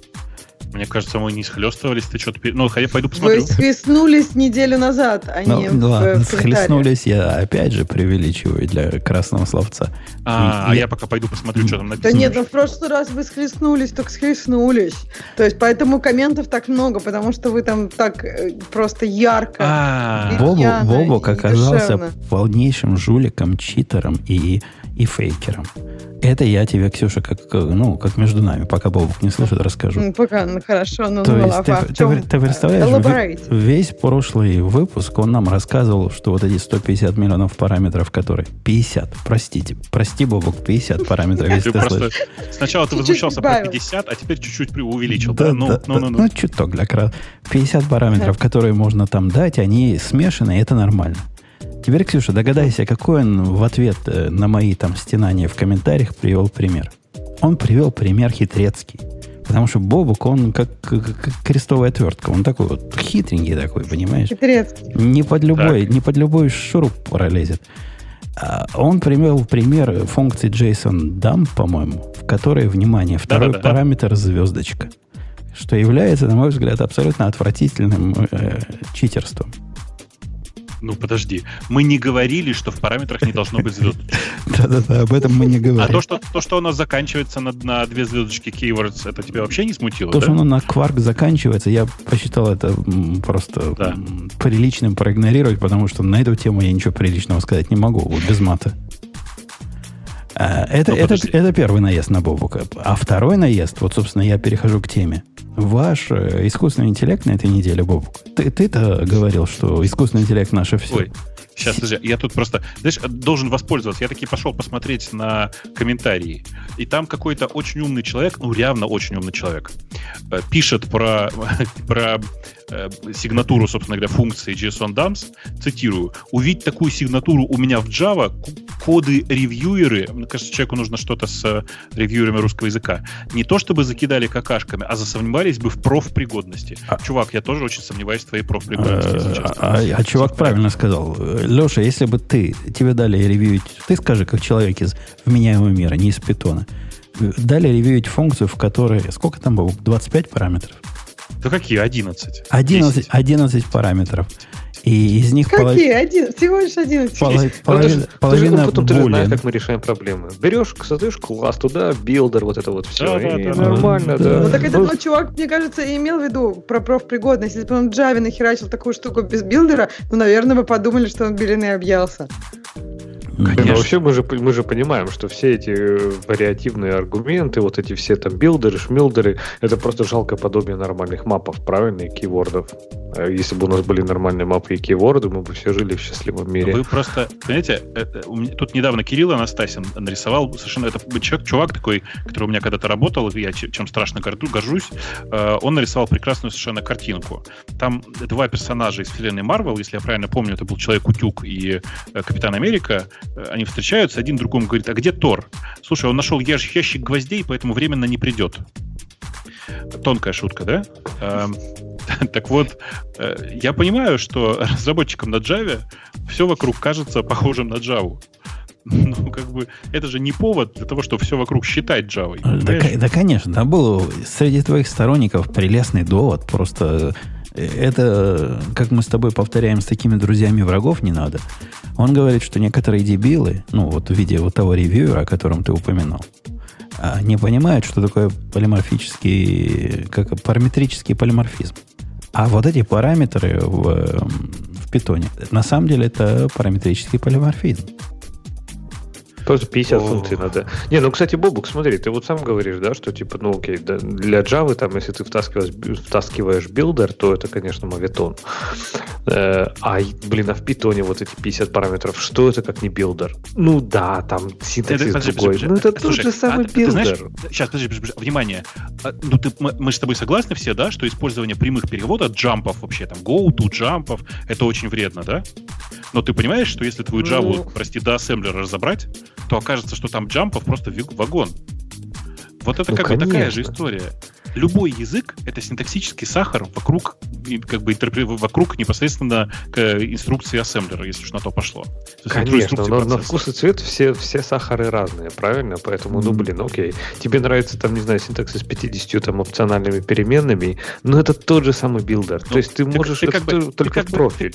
Ну, конечно, только он читается нормально, в отличие от, от отдельно написанного builder а. Э, и пишется нормально, и все такое. А насчет вкуса и цвета сахара, это, ну, ты, конечно, совершенно прав, я на твоем месте желтый бы не ел.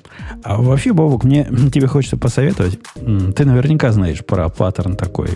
Ну, не паттерн в смысле банды четырех, а паттерн в смысле шаблон использования среди нормальных людей э, опциональных функций. Поскольку ваш э, питон, он же тоже язык, в котором функция является сущностью высшего порядка, ты Мгм. посмотри в эту сторону. Те- тебе должно понравиться.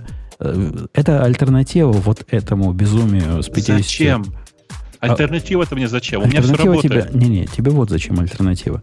В твоем э, конкретном случае моя проблема-то не в том, что 50 параметров плохо выглядят.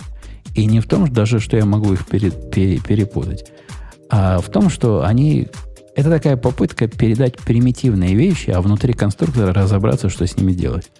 А представь, да. если вокруг каждого параметра ты мог бы навесить свою собственную логику. Маленькую. Свою, например, передаешь ты э, в какое-то значение. Представь, у тебя там есть параметр, который int.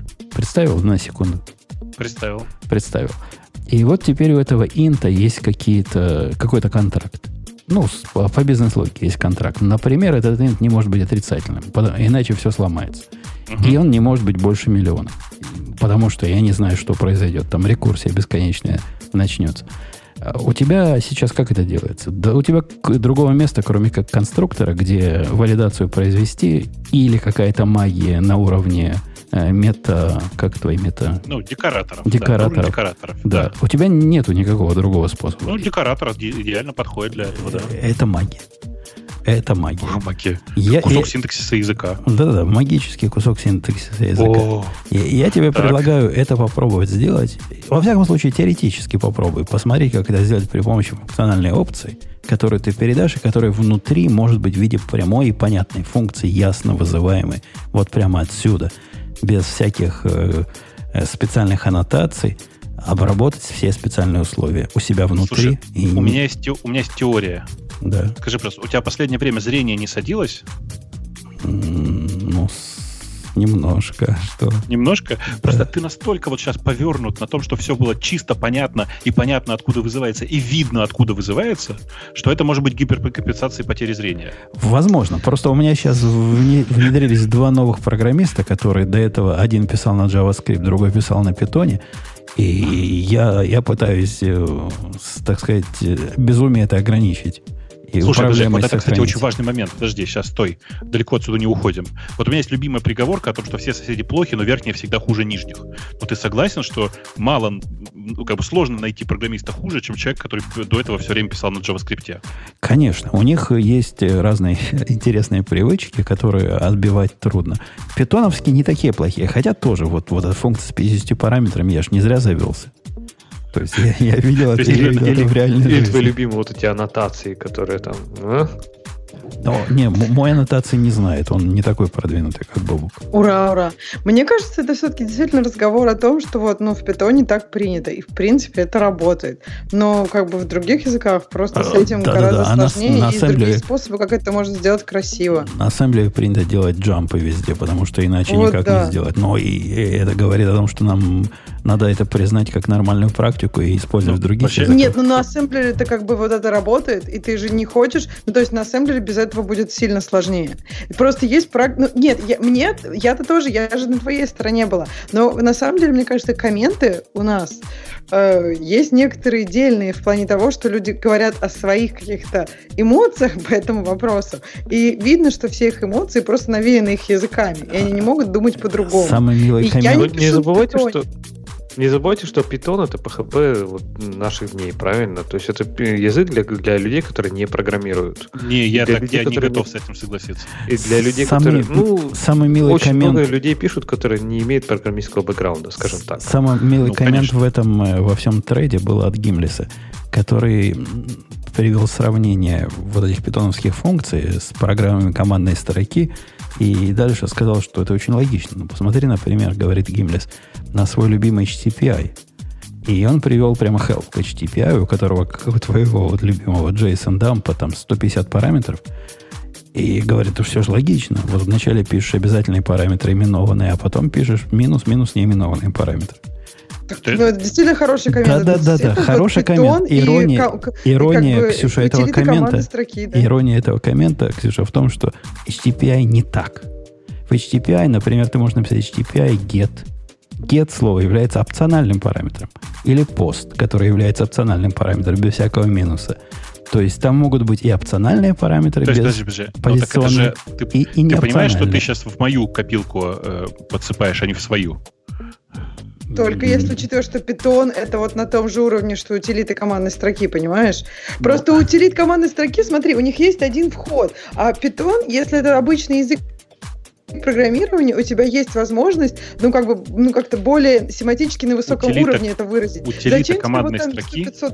да, утилита давай. командной строки, на самом деле, это часть языка программирования Shell если что. Э, в, в этом конкретном примере, ну, типа, почему все так сложно? Потому что HTTP это скрипт, задача которого реализовывать вполне конкретные функции вызовов протокола HTTP. Там есть куча дефолтных значений. И на самом деле, если вы присмотритесь, ровно так же, как в HTTP, все пытаются и сделать. Просто дальше начинаются, э, ну, как бы разные заходы. Например, в Go вместо того, чтобы делать нормально, в смысле, что, типа, есть HTTP get, э, а есть HTTP get, и в нем опциональный параметр, который называется data, этот параметр на самом деле не опциональный. Ну, типа... Почему, почему не опциональный? Где, это где такое? Это просто ну, если он, ну, окей, значит он просто второй, да? Э, погоди, э, у HTTP GET нет э, параметра body, если ты про это говоришь. Нет, просто не body, нет. Я... Давай, есть для, только давай URL. для простоты пост посмотрим. Давай для, прост, у, для простоты у, посмотрим. У поста пост. есть три параметра. И я по памяти рассказываю. Есть три параметра. URL, который ты ударяешь. Есть ридер, который возвращает body, ну, потому что у нас все ридерами сделано, и это правильно. И третий параметр это набор этих самых заголовков, которые ты передаешь в посте. Все. Кажется, кажется, порядок обратный, нет?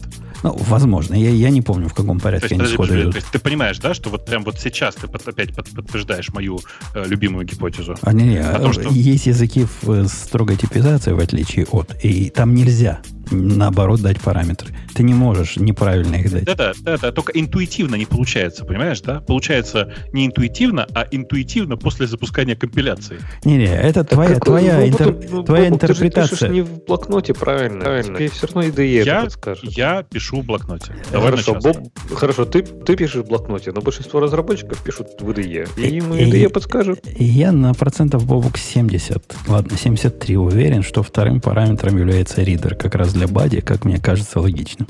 То есть я не говорю, что там нет вообще нелогичных вещей. Там полно есть нет. URL, хедеры и ридер. По-моему, ты не прав. кто-нибудь. По-моему, ты не прав. Пусть там кто-нибудь в help посмотрит. Пойдем, пойдемте в... HTTP, в... метод называется HTTP do, который вы, вы ищете все. Э, да, Короче, я ну, как бы небольшой специалист в Go, как вы понимаете, но по, по моей памяти там порядок там обратный у последних двух пара, этих самых параметров. Ну, окей. Э, вся ирония нашей последних 20 минут разговора в том, что я даже не пытался эту тему завернуть. Я за другой на тебя наезжал, Бобу. Конечно, конечно. Просто я, я как раз посмотрел там, там на комментарии, там прекрасная бойня. Э, прям вообще восторг. Надо почаще такие темы поднимать, мне кажется. Это, меня особенно удивило, что люди считают, что после такого спора кто-то из нас должен уйти из подкаста. Конечно, один из, конечно. Один оба, оба, проигра, оба, проигравший. Ну, или как минимум обидеться на другого просто на всю оставшуюся жизнь. А в итоге ушел Грей.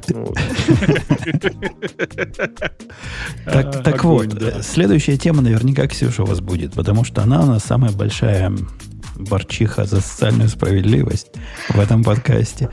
Слушай, ну я могу рассказать, я, я сразу скажу, по-моему, этой темы из серии никогда не было, и вот опять. А я не знаю, ты знаешь, какую я тему я имею в виду? Я еще не выбрал Мне даже. Кажется, да. Вот я и выбрал, ну, совпало ну, с ты твоим. к Эмэлю, к Эмэлю подходил, все так к как бы пятился, пятился в ту сторону.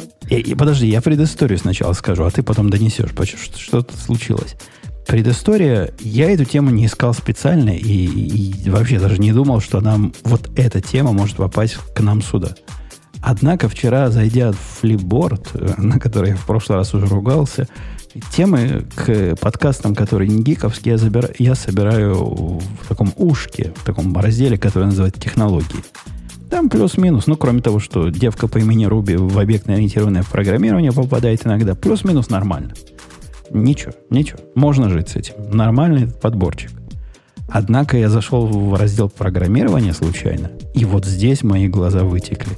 Раздел программирования, вот только литерально, как, как по-русски говорят литерали, Ксюша?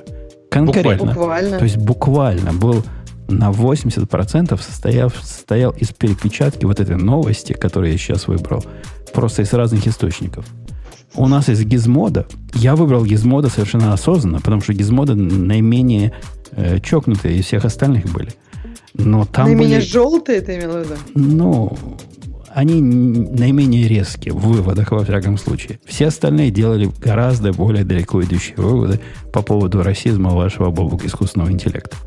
Давай, Ксюша, доложи, что, что пошло не так с искусственным интеллектом?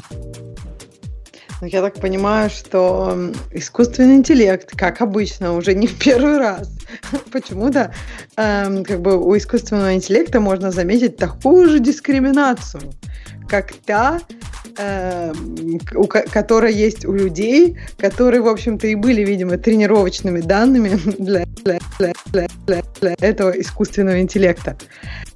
Я даже ну, ну, сильно да. сомневаюсь, был, это, был ли мальчик, был ли это искусственный интеллект. Речь идет о системе э, оценки рисков. Э, такая, это моя э, дочь в законе в этой области примерно работает. Системе оценки рисков для того, чтобы выдавать или не давать опциональное лечение – даже не лечение, а это такое опциональные медицинские услуги. Слушай, некоторые... Жень, ты понял, что сейчас дочь в законе не все поняли? Да кто надо понял? Ну, в законе дочь. Это, это невест, невестка по, по-украински. Звучит, звучит как название фильма. Или какой-то вор в законе. Э, сбили меня. Так вот, для того, чтобы выдавать дополнительные услуги, ну, например, там есть список услуг, о которых речь идет, Э, назначить вне очереди приема врача, назначить какое-то какие-то такие околосоциальные вещи для того, чтобы человек лучше лечился, если у него какой-то тяжелый случай каких-то хронических заболеваний. Есть национальная такая система, то есть, ну, конкретно крупная система, она, говорит, 200 миллионов людей покрывает, которая помогает э, эти решения принять. Я бы не сказал, что она сама их принимает, но как-то помогает принять, оценивая риски со всех сторон.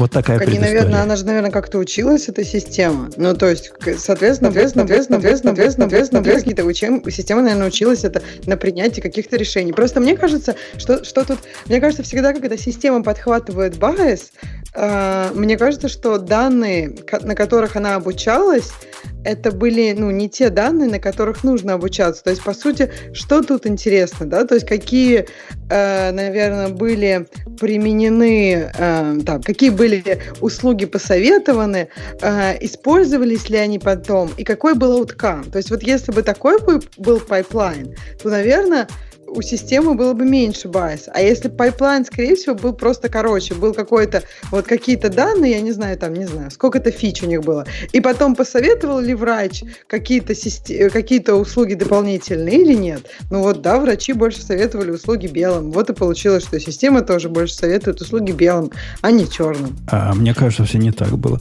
Во-первых, я повторюсь, я сильно сомневаюсь, что вот этот ML и AI там есть в виде большим, чем э, многофакторный анализ, то есть такой много, много dimensional. Как, какие алгоритмы про это есть, которые занимаются кластеризацией, Бобук? Скажи.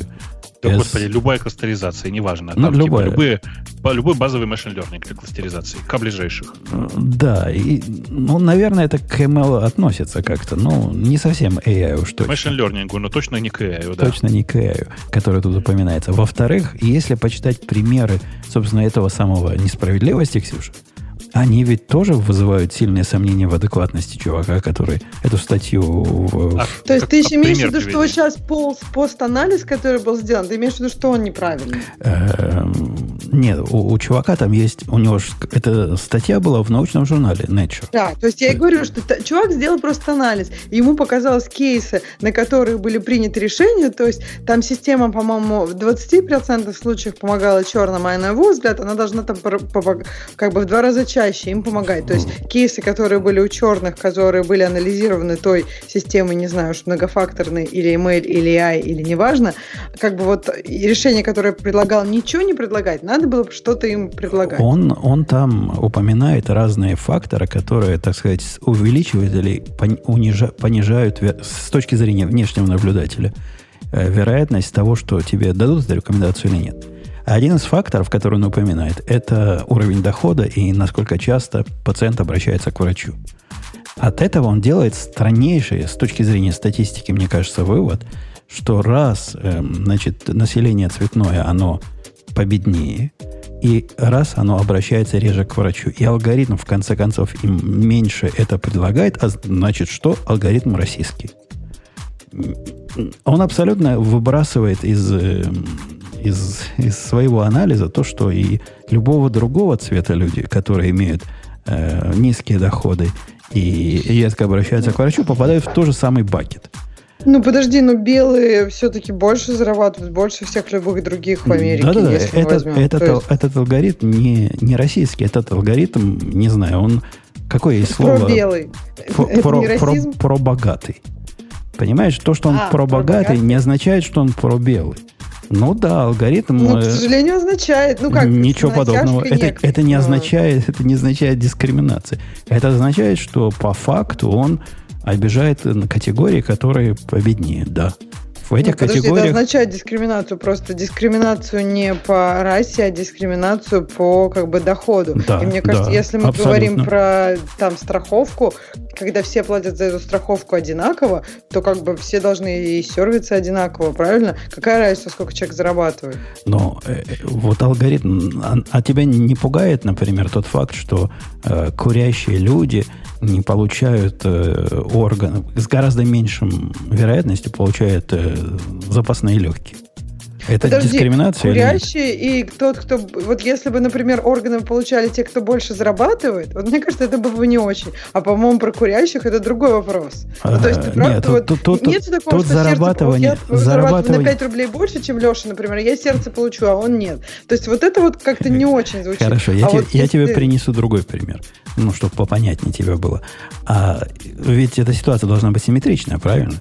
То есть не может быть, что только что-то нельзя делать для богатых, наверное, и что-то нельзя делать только для бедных с этой точки зрения. То есть дискриминация в богатых тебя никак не удивляет. Например, социальная помощь, которую бедные явно получают в, завис... в, рамках этого алгоритма. Э, Это нормально. То есть то, что с большей вероятностью получит бедный, то есть черный. Это нормально. А белый не получит. Это очень... Я к чему пытаюсь привести? К тому, что вот это э, раздувание проблемы является высосанной из одного места. И они выбрали такой аспект в этом многофакторном анализе, в котором кластеры эти плохо, хорошо ложатся на э, проблему социальной справедливости. Я вам зуб даю, можно 33 других кластера выбрать, которые хорошо лягут на любую другую проблему. Слушайте, ну, на, самом, на самом деле проблема предвзятости искусственного интеллекта, допустим, с искусственным интеллектом, машин-лернинга, она большая. Только это не предвзятость не в том смысле, что э, люди бы сделали не так же, а в том смысле, что человечество хочет, чтобы было иначе. Э, то, про что вы говорите, у, у этого, у этого есть э, такое не очень популярное название, оно пришло из психологии, оно называется weird bias. Weird в данном случае это акроним, означает Western, Educated, Industrialized, Rich and Democratic. Вот это типа weird bias. Не в смысле просто странное смещение, а смещение в сторону людей, которые белые, западноевропейские, об- образ- образованные и так далее. Подожди, А, там же это мужчины еще где-то должны быть. Как же? Ты знаешь, э, вот как ни странно, этого прямо сейчас нет. Хотя про это я тебе могу тоже очень прикольно рассказать. Ну, В смысле? как бы да. Это, это спорный вопрос, Бобок. Я же тут у нас в подкасте за топлю Нет, я, я тебе другой. то, остальные Ти- нет. Тебе сейчас я расскажу, мне кажется, мне кажется, тебе должен понравиться этот пример. Есть мой любимый пример, я его в последнее время на лекциях всем рассказываю. Вот есть самая базовая технология, которая называется Word to Vec. Это ну, понимаете, да, эмбеддинг слова в многомерное пространство так, чтобы синонимичные слова были сонаправленными векторами. Э, С этими векторами можно выполнять интересные операции. Ну, например, если ты берешь типа э, э, слово Россия, э, не, даже не так, как правильно сказать-то, типа Россия э, и Москва, э, типа вычитывают, ты складываешь одно с другим, а потом берешь слово Великобритания. Тебе нужно найти такое же слово, которое, соотно- которое относится к Великобритании, так же, как э, М, Россия относится к Москве. Лондон. То есть должен найтись Лондон. Как бы Мгм. такое, о- оно так находится. Вот век, и Типа там фас- отношения. фастекст, Ну, да, они как бы вот так построены. Фастекст в этом отношении даже, наверное, лучше, чем Word to Vec подходит. мгм. Э, вот тебе хороший пример. Вот смотри. Если учить... Какое, какое слово относится к слову учительница, так же, как слово учитель относится к завучу? То есть учитель — завуч, Мгм. понимаешь, да? Мгм. А учительница Тоже завуч. — нянечка. А, нянечка. Прикинь, вот Да. так сейчас работают штатные системы, построенные на индексации э, там типа Национального корпуса русского языка и Википедии, например. М. А, ну, и там, и там есть еще чудовищные истории. Типа там, э, если... э, типа врач-директор, то э, типа женщина-врач э, в директора не превращается в никак, ни, никогда, она продолжает быть врачом. Понимаешь, как бы? Нет, ну это правда. Ну да, есть... ну просто нужно понимать, откуда это все взялось. Взялось да, то есть я того... не вижу в этом ничего. Да, это, это реальность, это отражает реальность. Это конечно. язык отражает нашу, нашу Конечно, бытие. конечно. Это, безусловно, как бы, ну, маленькая такая ерунда. Но в, в реальности, если вы берете э, типа эти модели и строите на них системы, сейчас я 10 раз Air Quotes делаю, искусственного интеллекта, не надо удивляться, что получается такая ерунда. Ну, просто не надо удивляться. Так э, я, э, я, знаешь, я тоже об этом много думала, и я вот пыталась объяснить, что мне кажется, есть способ, ну, не, не про язык, например, но есть способ строить системы, которые смогут сами себя обучать, но они просто должны быть, у них не должно быть как бы зависимостей на, ну, на какие-то вот, на людское отношение. То есть, если, например, мы говорим там про медицину, и ты смотришь реально там оказанную помощь, и как бы результат, то тут, ну, тут если из системы и найдет какие-то интересные зависимости, которые будут связаны с твоей расой, это будут, ну, как бы связаны с расой, как бы какие-то особенности заболеваний, какие-то, ну, ты понимаешь, да? То есть ну, особенности да. тел, а не особенности того, как люди видят расу. То есть мне кажется, что часто, когда пытаются строить системы, люди пытаются просто сделать шорткаты и использовать данные, которые у нас уже есть вот в плане как бы человеческих решений. И, ну, тут понятно, что все байсы, здравствуйте, получите, распишитесь. А, а вот это конкретно Давайте случай, начнем с того, что все эти системы это просто статистика, правильно? А статистика... Ну, в каком-то смысле, да. Подожди, ну, подожди. Ну, я, ну, конкретно та статья, про которую ну, мы подожди, говорим. но статистика это может быть, ну, такая адекватная. Вот, например, я не знаю, провели 100 тысяч операций, и помогло там 500 человекам. И если, например, черным эти операции не помогают, это значит, что что-то, ну, например, черным или, например, там женщинам, это значит, Слушай, что... ты аккуратнее это слово произноси, а ну, а то как-то, да. Я да. имела в виду то, что если это не, помога... не помогает какой-то монорити а, из людей, то это значит, что ну, что-то Да не, они, они, они там приводят подобный, они там приводят подобный довод, который мне тоже кажется абсолютно чудовищным с точки зрения здравого смысла. Автор этой оригинального наезда говорит, ну, смотрите, у нас результат на лицо. У нас в результате вот этого несправедливости мировой, которая американской искусственным интеллектом вызвана, у количества э, черных людей с высоким давлением и сердечными заболеваниями выше там на столько-то процентов, чем белых. Вот он, это, это конечный, так сказать, пункт всей этой несправедливости. Значит, травим черное, черное население. Э, это звучит э, пугающе, с одной стороны, а с другой стороны, любой, кто хоть немножко с этой темой знаком, ну, вне рамках статистических анализа, он знает, что у них по жизни – без всякой связи с медициной, и без всякой связи с возрастом, и без всякой связи со всем, у них э, есть предрасположенность у черных а людей. А ты знаешь, что есть, что это как бы да, не, да, ну да, то есть да, у людей, да. которые у черных, которые в Африке, у них нет такой предрасположенности, есть, это selection bias. Есть, в смысле, есть. это, нету. это как бы известно. Есть очень много research а, что у черных, которых в Америке есть предрасположенность гораздо высо, гораздо выше к сердечным заболеваниям, как раз потому, что их везли очень много и очень долго, и в этих и ну, в это меньше погибали люди, которые, которых везли как раз, как раз тех, у которых ну, да, общем, да, ты понимаешь, но это, это, должна... это никак не относится к тому, что у них давление выше из-за того, никак. что им эту услугу Нет, не дали. Я, я как раз хотела сказать, ты сказала, что те, кто не знает про статистику, как раз нужно знать статистику, нужно понимать статистику, ну, то есть нужно знать, что да, у них, у черных, которые живут в Америке, у них действительно есть некая аномалия, у них хуже с этим. И это никак не относится, ну, в смысле, может быть, тут есть какие-то корреляции с медицинской помощью, которая им оказывается, но это не главный фактор. И именно. Но автор этой статьи, видимо, этого не знал, но и те, кто перепечатывает, тоже не посчитали нужным заморачиваться. Мне видится это пример плохой науки, и удивительно, каким образом... Э, ну, то, что все перепечатали, это ладно. Э, так, так принято. Но как оно попало в уважаемый журнал, я, я не понимаю. Э, давайте а вы по... смотрели, что это за уважаемый журнал? Это, по-моему, Nature был. Э, нет, это был журнал Science. Science, да. Там, Ну, по-моему, да. тоже булшита много. Там же они попадают, я так понимаю, просто тебе нужно несколько референсов уважаемых людей. Но я не знаю, не все внимательно прочитали. не- Многие люди уважали, например, автора. То есть там тоже бывают булшиты, там даже бывают опровержения и куча всего. То есть это же живые же такие субстанции. Тоже, там тоже бывают какие-то ну, ошибки, невнимательности, еще что-то. Слушайте, ну я, я не знаю, я вот сейчас вот пролист, пролистываю описание. У, у- у- то, что у статьи хирш маленький, в смысле, цитируемость маленькая, это нормально, но и у авторов тоже хирш, в общем, никакой. Мне кажется, что просто не надо обращать на это внимание.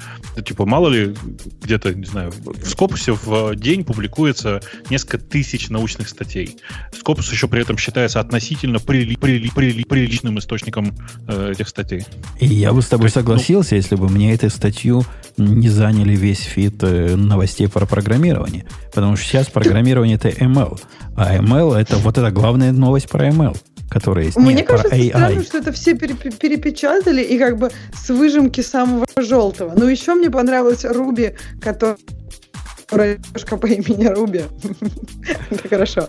То есть, мне кажется, это классический пример какого-то неправильного правильного таргетинга. Э, Сегодня я даже не буду спорить с нашими критиками в чатике, которые говорят, что Skype ведет сегодня себя особо отвратительно. Ну, наверное, какие-то пыльные бури на Марсе, а у них там главный трансмиттер, и вот от этого заикаются они все.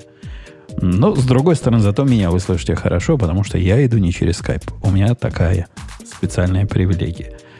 Э, Бобук, ты сегодня тему никакой не выбирал. Хотя, конечно... Что-то несколько раз поднимал, так что давай Ты добавил, тебе. ты добавил, мало того, не выбирал, ты добавил целую, целую новую тему про софтбанк. Пам-пам-пам. Завтра снег пойдет в Чикаго пытаюсь я посмотреть, чтобы нам было всем интересно. У нас про контракт Амазона это не интересно, а вот, вот про то, что Безос забанил PowerPoint, вот это, мне кажется, любопытно. Подожди, так он много лет, мне кажется, кажется, кажется, кажется, кажется, кажется, кажется, кажется. Ух ты, как тебе было Или интересно. Сейчас... Интересно было слышно. Не-не, новая, а? новая статья о том, что прямо конкретно... Ну, новость, я, я не мог старую подхватить на www.incom, которая ну, в этом веке вышла, я думаю.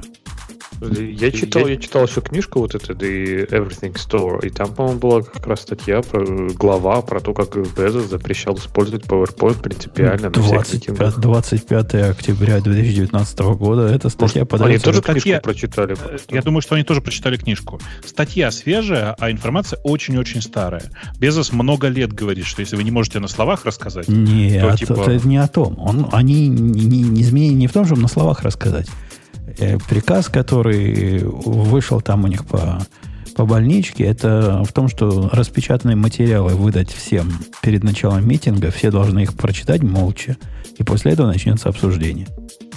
И никакого представления идеи ни на словах, ни на PowerPoint быть не должно. Нет-нет, там про, про другое. Про то, что типа презентации в таком виде не нужны. Напишите один документ, мы его прочитаем, и после этого будем что-то с ним делать. Ну, обсуждать, типа. Ну да, каждый сам эту бумажку прочитает, представленную э, докладчиком. Да, ну да, я причем я хорошо, как человек, который работает в нескольких корпорациях сразу, очень хорошо понимаю, почему имелось в виду именно м, распечатка. Потому что если выдать людям, э, типа, сейчас мы вам онлайн пришлем, прочитайте с ваших устройств, все будут читать что угодно, только не этот документ. Но с другой стороны, на бумажке тоже можно с другой стороны листа что-нибудь интересное напечатать. Анекдоты РУ, например. Есть, Эм. есть на это подходцы. Если Ну, хочется, возможно. Если хочется аудиторию завести. Но идея, идея здравая. Мне всегда эти презентации в PowerPoint казались каким-то чудовищной отрыжкой боб, не бобоковских, прости, дружище, а греевских бездельников. Вот это их главный продукт. Я понимаю, им надо какой-то продукт показывать. Но к нормальным людям. Ну, ты готовил, ты много готовил, Бобу, к презентации в PowerPoint? Я, значит, смотри, я большой специалист по PowerPoint, на самом деле по Keynote, но последние 8 или 9, наверное, лет у меня большой принцип, очень важный принцип. Я всегда готовлю презентацию к своему выступлению, но обычно это каждый слайд в этой презентации состоит из одного-двух слов и картинки. Эм, Понимаешь, да? Это напоминает, как мы готовим к теме к этому подкасту. То есть, ну, мы Да. всегда готовимся к подкасту, хотя кое-кто, не будем показывать пальцем на Бобука и Ксюшу, темы дальше первой не читает. Ну, Ксюша, ладно, дальше третий. Ладно. Но, но Бобуки и первый не читает. Ксюша чуть ниже меня ростом, поэтому она когда стоит, ей удобно вот до уровня глаз читать. А я просто стою выше монитора, и мне, очевидно, не- неудобно глаза опускать. А, Кстати, по поводу выше монитора. Я, я тут э, на днях обнаружил абсолютно э, прогрессивный процесс, который, ты, я уверен, ты не заметил. Ты знаешь, Бобук, что у микрофонных стоек вот эта третья ножка, знаешь, как она называется? У Нет, микрофона есть две, две, для тех, кто не представляет, как это устроено, две ножки базовые, и там пружинки. Но какое-то время назад появилась третья ножка. Это такой рейзер, ну такая, чтобы поднять все это дело. Эта третья ножка нужна для того, чтобы микрофон ты мог заводить сверх монитора. Она придумана с самого начала, чтобы надмониторная стойка. А, я понял про что ты. Ну А- да. а Типа, теперь чтобы сверху он опускался. Да, да, да. Теперь прогресс ушел так, что эта надмониторная стойка выглядит смехотворно. Она едва доходит до половины моего 20, и- сколько, 29 дюймов у iMac. И да, и выше их не делают. Я выше не нашел, во всяком случае. Но, но все еще называется мониторным рейзером. Э, вот такая отбивочка. А мы к чему это были? А, Безос. Ну, Безос молодец. Так всем не надо поступать. Запретить к чертовой матери все вот эти Ну, ваши- а, а ты понимаешь, да, почему я при- приношу с собой презентации, на которых просто картинки? В смысле, картинки обычно не имеющие какого-то там ни слайд, ни, ни графики, котики. чего такого. Котик, Доктор Хаус, там, знаешь, вот это вот все. Все, как все любят. Ну, как в каждой презентации положено шутку сказать. Ну, Может, а ты лучше не одну, шутишь? конечно, иначе просто народ отвлекается. Ну, В общем, так и есть. На самом деле, я использую эти картинки в первую очередь для того, чтобы, э, ну, типа, людям было на что посмотреть, пока я им что-то пытаюсь рассказать. На меня же смотреть это неинтересно. Если бы я раздевался еще в процессе, можно было бы на меня смотреть. А так какой смысл? При этом, дорогие слушатели, заметьте, мы уже второй десяток лет вам ведем шоу, в котором не показываем раздевающего Бобука. И даже показывать э, раздетые Аляпку и Маринку перестали уже много лет назад. Ксюша просто отказалась. Да, ты отказалась, Ксюша, за микрофон раздеваться? По-моему, отказалась. И, и- и По-моему, тоже выдали, да. отказалось. И, и традиция эта ушла в нет. То есть мы, мы специалисты рисовать картинки словами. И тем не менее, даже такие специалисты, как мы, и как Бобук, специалист специалистов, приносят с собой картинки. Какая-то тут есть не, неконсистентность. Ну, тем не менее, если есть такая возможность, я, конечно, всегда выступаю без презентации. Это бред какой-то. Чтобы вообще презентацию рисовать.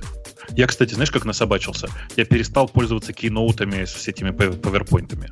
У меня все презентации в маркдауне, я их просто рендерю в, в HTML, а потом в PDF. А, то есть пок- всё. показывают, что все равно на экране. Там такая строчка, такая строчка, чтобы по очереди включались. Чего показывать? Ну, понял? вот, меня вообще бесит в презентациях, когда я вижу презентации такие около программистские на около технические темы, когда они дублируют рассказ с какими-то ключевыми фразами на экране. Мне это кажется вообще лишним каким-то. То есть, если Да вам надо, надо материал поясняющий, типа кода показать или какие-то диаграммы, ради бога. Самое оно. А вот это повторение. Сейчас поговорим о обработке ошибок. И на экране обработка ошибок. Обработка Звезды. ошибок, Да, да, вот так появляется. Нет, это, конечно, классика того, как делать не надо. Нет, у меня, если э, значимые какие-то строчки на экране, то это обычно код. Да. Ну, конечно. Если надо что-то показать, ну, покажите что-то нужное. Но не надо исключительно для того, чтобы дублировать канал ввода. У нас уши нормальный канал. Мы, мы уже услышали, что речь пойдет про обработку ошибок. Э, А у нас, мы Ксюшу потеряли, или она пошла Мне кажется, она по- пошла от- отлучиться по делам по каким-то. Нет, А- я тут, я тут. тут? А я тут тебя как-то призывал, призывал, как-то даже обижал. Призывал, призывал и признал. Призвал. М. Слушайте, а есть какие-нибудь еще интересные темы? Или, может, мы все-таки в тему слушателей уже пойдем? О, Леша, Я уже открыла тему слушателей. подожди. Не, подожди. наверное, наверное, никакую большую не стоит уже выбирать. Там все такие, типа, разработчик, хороший разработчик, мудрый, не гениален и так А, далее. подожди, Тут а как decline. Stack Overflow на основании выборки из одного автора, которому Stack Overflow не понравился? А я ее читал, поэтому А, не могу не поддержать, не Ну, опровергнуть. ладно, она наверняка будет и в темах. Ну, давайте тему слушателя, раз Ксюша уже открыла. Кто ж, кто ж мы против женщин? Мы не можем пойти. Никак. шовинизм получится. Илон Маск написал первый твит, используя космический интернет Starlink. Это прикольно на самом деле, кроме шуток. В смысле, он написал э, твит, используя Star- Starlink в качестве основного провайдера. По-моему, это прикольно. Прикиньте, ну это же как классическая картинка, да? Ты пишешь набор букв, нажимаешь «Отправить», все это идет в твой ресивер, оттуда идет на спутник, со спутника возвращается обратно на Землю, где передается на сервера Твиттера. Вот этот раунд-трип через космос, он же прикольный. Э, А, подождите. Во-первых, а новинка тут в чем? То есть, ну, спутниковый Да не- интернет он такой полудуплексный был всегда. Ну, то есть, Ну, этот же, этот же full duplex, в смысле, этот же просто, ну, полный. То есть, э, типа, ты, про, ты сейчас про старые, в смысле, про касатные, да, вот эти вот, которые были классические, где у тебя uplink был через э, какой-нибудь GPRS, а downlink через э, э, спутник, да? Ну да, а тут что, антенной шубанул по, по, по спутнику прямо сигнал? Ну, примерно так и есть, да. То есть это прямо цель- цельный интернет через спутник. И- Только и- нужно понимать, что это не в мобильнике работает, а это такая тарелка размером примерно 80 сантиметров. Не, ну я, я которая- конкретно против, потому что это значит, инопланетяне это подслушать могут. Весь, Ну, весь а- наш подожди, ну- они смогут теперь услышать. А у них квантовые компьютеры, да, и они все эти ваши SSL разбирают просто на раз-два. Да, конечно, За, за одну микро, микро-микросекунду. Я так и подумал, да. Э, ну, короче, вот такая история. Мне кажется, что это довольно прикольно само по себе. Э, тут, конечно, интересно, как это все будет работать worldwide, э, потому что, повторюсь, это требует для приемки и передачи требуется специальная такая система. Э, то есть это типа, ну, как правильно пишет сам э, Маск, когда писал, пицца-бокс. В смысле, это такая коробка размером с коробку от пиццы. Только нужно уточнять большую коробку от пиццы. Э, которая, типа, которую ты тут дома ставишь, и все, у тебя все работает. А что со скоростями там у нас? Там прилично было. Ну, в смысле, оно было, ну, вот сейчас, насколько я помню, оно было на уровне LTE. В смысле, там, типа, до 60 до 80 мегабит аж получалось. Не, ну, крутенько. И даже если бы со скоростью модема работало, и то я бы сказал нормально, а тут скорость э, LTE. Хм. Слушай, ну со скоростью модема же есть Iridium. Как он? Iridium же, да, он назывался от Моторолы? Ну, у них Да, там да. спутники как-то падают, а новые не заводят. Какие-то проблемы. То ли, Ну, то ли, рус- то ли русский, может, то ли Израиль ука- украл спутник. Какая-то была история в эту сторону. Кто-то украл ж- спутник. Тоже что-то такое помню, смешное. До сих пор улыбаюсь почему-то. Но, короче, что тут можно сказать? Что, по-моему, это прогресс в любом случае. А что там дальше будет, ну, посмотрим. Э, Люди, которые мечтают о том, что наконец-то у них будет интернет одинаковый во всем мире благодаря Элону Маску, э, что его можно будет э, в Иране, Палестине и России использовать без всяких блокировок. Чуваки, не забывайте, что сюда сначала нужно будет завести этот самый пицца-бокс. В смысле, завести само устройство. Да. Э, Николай нам пишет о том, что JetBrains представил очередную иконографику за 2019 год. Это у них уже традиционно, где они опрашивают своих разработчиков, не своих, а тех, до которых могут дотянуться. Опросили 7 тысяч разработчиков. Почему меня не спрашивали? Я возмущаюсь. Не настоящий разработчик. Кто Во- ты такой вообще? Возможно, возможно. И Что-то нарисовали... без шуток они не присылали, да, что-то в этом Ну, году. ничего не Обычно присылали. они каждый год присылают эту ссылку на этот на опросник, а что-то в этом году не было. Не было. Хотя я у них там и типа и IntelliJ пользуюсь, и все такое. Я тоже Просто- всем пользуюсь. А и не прислали. Но даже без нас там 7 тысяч гавриков нашлось, и разные результаты они тут э, показали. Такой Мне много- особи- особенно нравится на- вопро- вопрос, какими языками программирования вы пользовались за последние 12 месяцев? На втором месте HTML, CSS. А, ну, Вот язык программирования прям вообще огонь. а, ну да, такой, такой язык программирования. Ну, а почему нет? Ну, структурированная, собственно, подача мыслей. Почему нет? Э, смотря кого спросить. Вот мою жену спроси, которая когда-то несколько недель назад это HTML, CSS учила. Для нее это язык языком. Я ей все эти селекторы, шмелекторы, таги и всю эту и- и архитектуру объяснял. Ну, можно представить, что это такой DSL, типа. А DSL это уже почти как язык программирования. Ну, декларативный. Ну, а что тебе? Тебе надо, чтобы обязательно императивный был, что ли? Что Мне нужно, чтобы был язык программирования. А чем как просто, понимаешь, вот ладно, я к CSS у меня претензий нет, но HTML.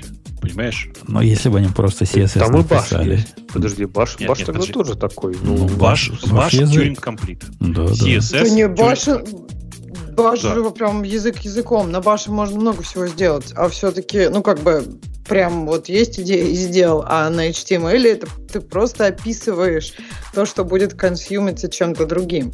Ну, то же А самое также- SQL, правильно? Ты описываешь, какие тебе данные надо вытащить из базы и Ну, не, получаешь. ну, come on. SQL полноценный язык программирования. Bash полноценный язык программирования. CSS, он вообще не язык программирования. Но так получилось, что благодаря своим свойствам он Turing Complete, и на нем можно запро- запрограммировать что угодно. Ну, Но HTML, ну, Подожди, попробуй на нем что-нибудь А, запрограммировать. а если бы вместо пары HTML и CSS тебе написали XML, XSL, ты бы возмущался? Нет, потому что XML, XSL — это способ э, запрограммировать все, что угодно. На XSL прям программировать можно. Я делал. А, Конечно, Страшная, но, Отвратительная мерзость. но концептуально, согласись, это пары, эти пары близки между собой. Я бы не стал уж такую совсем Ну большую ладно, телегу ладно. катить. Короче, хорошо, давай. Я- Бог с ним, но на самом деле меня больше всего радует, что каждый раз в результате этого опроса оказывается, что Java — это основной язык программирования для большинства опрошенных. По данным сайта РБК, 100% россиян пользуются интернетом. Не, ну почему JavaScript на первом месте? Ну что ты, что ты гонишь? Или Ты, ты- смотри выше. Основные выводы, видишь, над табличкой. Java — основной язык программирования большинства из опрос- опрошенных. Написано там. А, Я читаю основные выводы.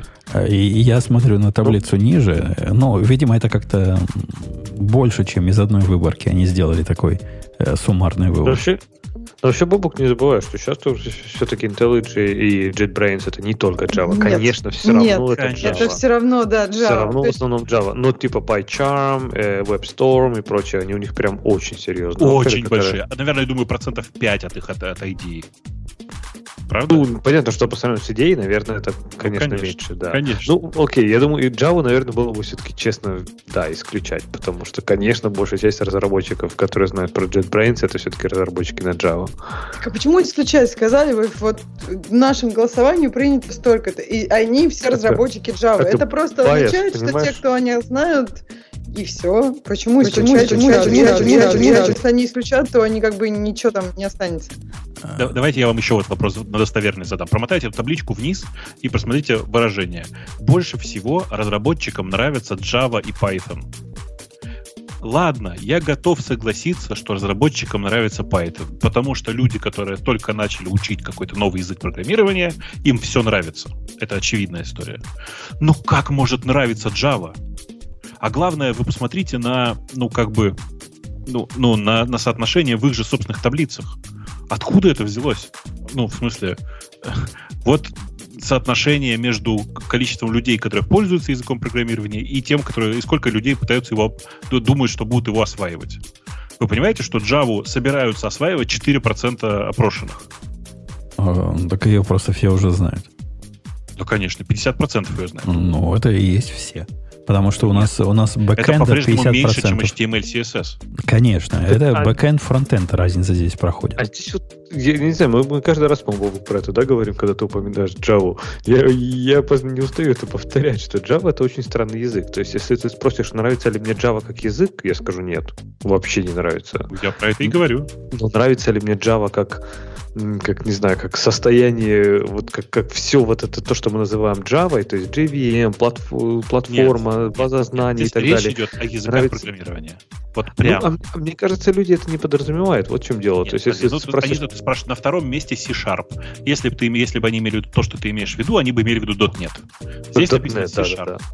Ну, мне кажется, это JavaScript, а так бы в виду нода. Ну, когда Node.js спрашиваешь... там типа. Бобук, я тут с Лешей соглашусь. Когда ты спрашиваешь программиста на Java, нравится ли ему Java, он так как Леха отвечает.